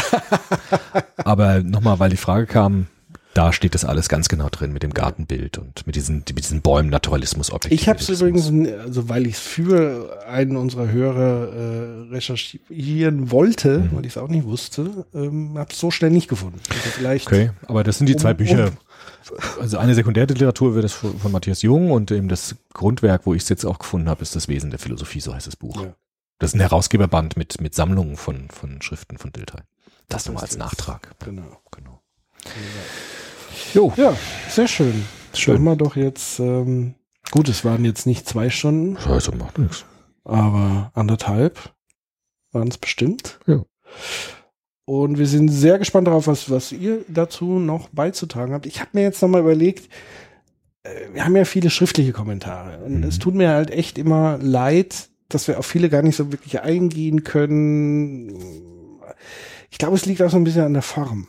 Ich würde aber gerne, weil Menschen gerne mitphilosophieren wollen und auch was dazu sagen wollen, würde ich hier tatsächlich jetzt nochmal dazu aufrufen, versucht es doch mal in Audioform zu machen. Mhm. Ich wäre tatsächlich bereit, dass wir am Ende Mhm. eines Soziopods nochmal so ein, so ein Teil haben, Mhm. wo wir vielleicht Audiokommentare dranhängen können. Wie beim Presseclub nachgefragt, dass man Leute dann nochmal zu Wort kommen lässt und dann versucht. Genau, und da ihre Statements oder Mhm. vielleicht Fragen geben. Die dürfen halt nicht so lang sein, ne? Da muss man immer gucken, dass man Ja, kurz, aber wir haben ja, wir haben ja Platz im Internet. Ja, stimmt auch wieder. Also wenn wir Ja, sagen, nach jeder Episode kommen nochmal die Kommentare zur Ja, letzten oder so. Da würde ich alle Zeit der Welt euch schenken, weil wir haben Platz im Internet. Das heißt, würden wir gar nicht kommentieren, sondern die kommen einfach so. Dann Die kommen kommt- einfach ja, so. Ja, gut, klar, das können vielleicht können wir sie dann im, im Folgenden nochmal vereinzelt aufgreifen, weil viele Sachen, wo wir sagen, das kann man so stehen lassen. Mhm. Ja, klar. Ich muss ja nicht zu jedem was Nee. sagen. Nee, überhaupt nicht. Ähm, das würde ich euch jetzt wirklich nochmal anbieten, dass ihr in Audioform, und das geht ja heute Technisch kann man das dann Handy schicken. und so weiter, einfach Sprachaufnahme ähm, Als MP3 uns oder entweder per Mail schicken, Als MP3-Detail oder sowas. Ne? als MP3-Datei am besten, äh, schickt uns das. Wir haben auch eine äh, Mailbox, ich weiß gar nicht, ob ich die noch aktiv habe, weil dann gar nicht mehr so viel stattgefunden hat. Doch, tatsächlich, es gibt ja auch noch eine Mailbox. Mhm. 0931 6639 8001 findet ihr auch auf unserer Seite soziopod.de. Ähm, auch da könnt ihr quasi eine Sprachnachricht hinterlassen oder wie gesagt noch einfacher per Mail. Ähm, vielleicht soll ihr auch mal WhatsApp einrichten. Ich glaube, das ist für viele so die einfachste Variante, auch Sprachnachrichten. Geht das dann, dass wir über Internet WhatsApp machen? Das geht. Ich müsste quasi unser eigen, ja. Ich kümmere mich mal drum. So. Okay. Ansonsten per Mail, Aufnahme, Sprachaufnahme ist auch kein Problem für die meisten. Oder irgendwie per WeTransfer, Dropbox, was auch immer euch da einfällt. Wenn ihr das wollt, dann könnt ihr das schon. Kriegt ihr schon hin. Wir würden das gerne euch da auch den Hörraum bieten, dass ihr mit uns philosophiert, weil das ist für mich mittlerweile auch der Kern des Soziopods. Mhm. Also für mich neben diesen Zweiergesprächen hier natürlich diese Live-Sachen, wo wir mit Leuten wirklich ins Gespräch kommen, wo wir nochmal ganz andere Perspektiven auf das Thema. Also habe ich jetzt wieder gemerkt, in München soziale Ungleichheit. Mhm. Wenn da Leute plötzlich aus der Praxis da sind, der eine, der irgendwie die Obdachlosen-Zeitung Mhm. mit rausbringt und das, das bringt einfach nochmal ganz anderen Drive in diese Themen. Und das Absolut. finde ich wichtig und deswegen würde ich da gerne für euch alle da draußen auch den Kanal mit öffnen. So. Das war jetzt das Wort zum Sonntag. Mhm. Am Samstag, heute Samstag. Samstag, genau. Wir werden jetzt äh, langsam zum Grillen übergehen. Es ist nämlich wunderbares Wetter und ich werde jetzt den. Grill anschmeißen. Cool. Und lassen den Abend ausklingen. Und ich hoffe, ihr lasst auch noch den Abend wunderbar ausklingen. Wir hören uns wieder. Was, welcher große Klassiker wäre denn, Muss mal gucken. was ist eigentlich mit Adorno? Ja gut, haben wir ja schon gehabt, Ja, Frankfurter aber Schule. alleine so ein Ding, aber ist auch. Ja, das Problem Das ist, jetzt das Gegenteil von Fichte. Ja. das sind, ja schon, also, hm, Ja. das sind Gegen, ja, das Ganze ist das Falsche, sagt Adorno, ne? Das ist genau das Ja. Gegenteil. Das Ganze ist Wahre, sagt Fichte. Das Ganze ist immer das Falsche, sagt Adorno. Das wäre natürlich jetzt schon spannend. Ich muss halt gestehen, durch diese Professur, ich bin ja so dankbar, aber ich habe halt viel weniger Zeit. Ne? Ja. Also ihr habt ja jetzt gemerkt, wie lange die Fichte-Folge gedauert hat. Ich brauche Zeit, um das zu lesen, das Zeug. Auch wenn es gar nicht so ein dickes Buch jetzt war, aber ich muss die Sätze drei, vier Mal lesen, um sie zu verstehen. Und deshalb müssen wir gucken, lasst uns Zeit und wir gucken halt, was passiert. Ja. Und wir haben die Live-Auftritte, da haben wir auch Folgen, die wir schon hatten und dann könnt ihr mitdiskutieren. Was Neues gucken wir dann, äh, was halt möglich ist. Genau. No. Und wie gesagt, wir überlegen uns ja auch äh, ständig neue Dinge, die wir ausprobieren wollen. Ähm, gab es ja zum Beispiel die Überlegung, was mit Filmen und so weiter zu machen. Mhm. Da haben wir mal was probiert. Kläglich gescheitert. Wir haben halt Ähm, Radiogesichter, das ist bei uns so. Ja, ich meine aber auch jetzt Besprechungen von so. Serien und Ach so, Filmen. okay. Abgesehen Ja, das- davon, dass wir äh, keine so. Kameramenschen. Äh, Ja. Ach so, ja, stimmt. Ja, das, das ist schwierig. Also, das heißt, wir tüfteln im Hintergrund schon immer ein bisschen, aber wenn nichts kommt, heißt das einfach, wir sind noch nicht zufrieden. Also Genau. wir haben ja auch einen gewissen Anspruch Klar. und äh, euch gegenüber.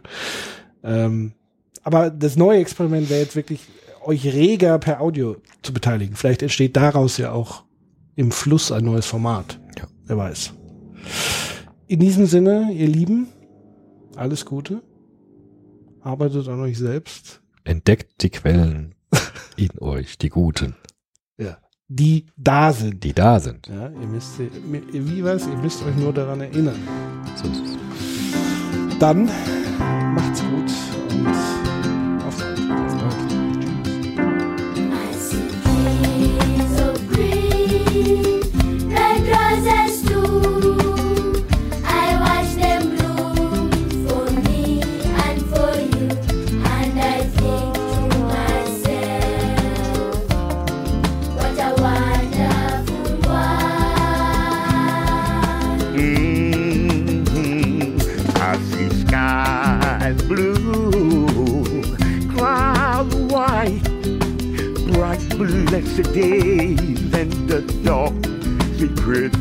night and I think to myself,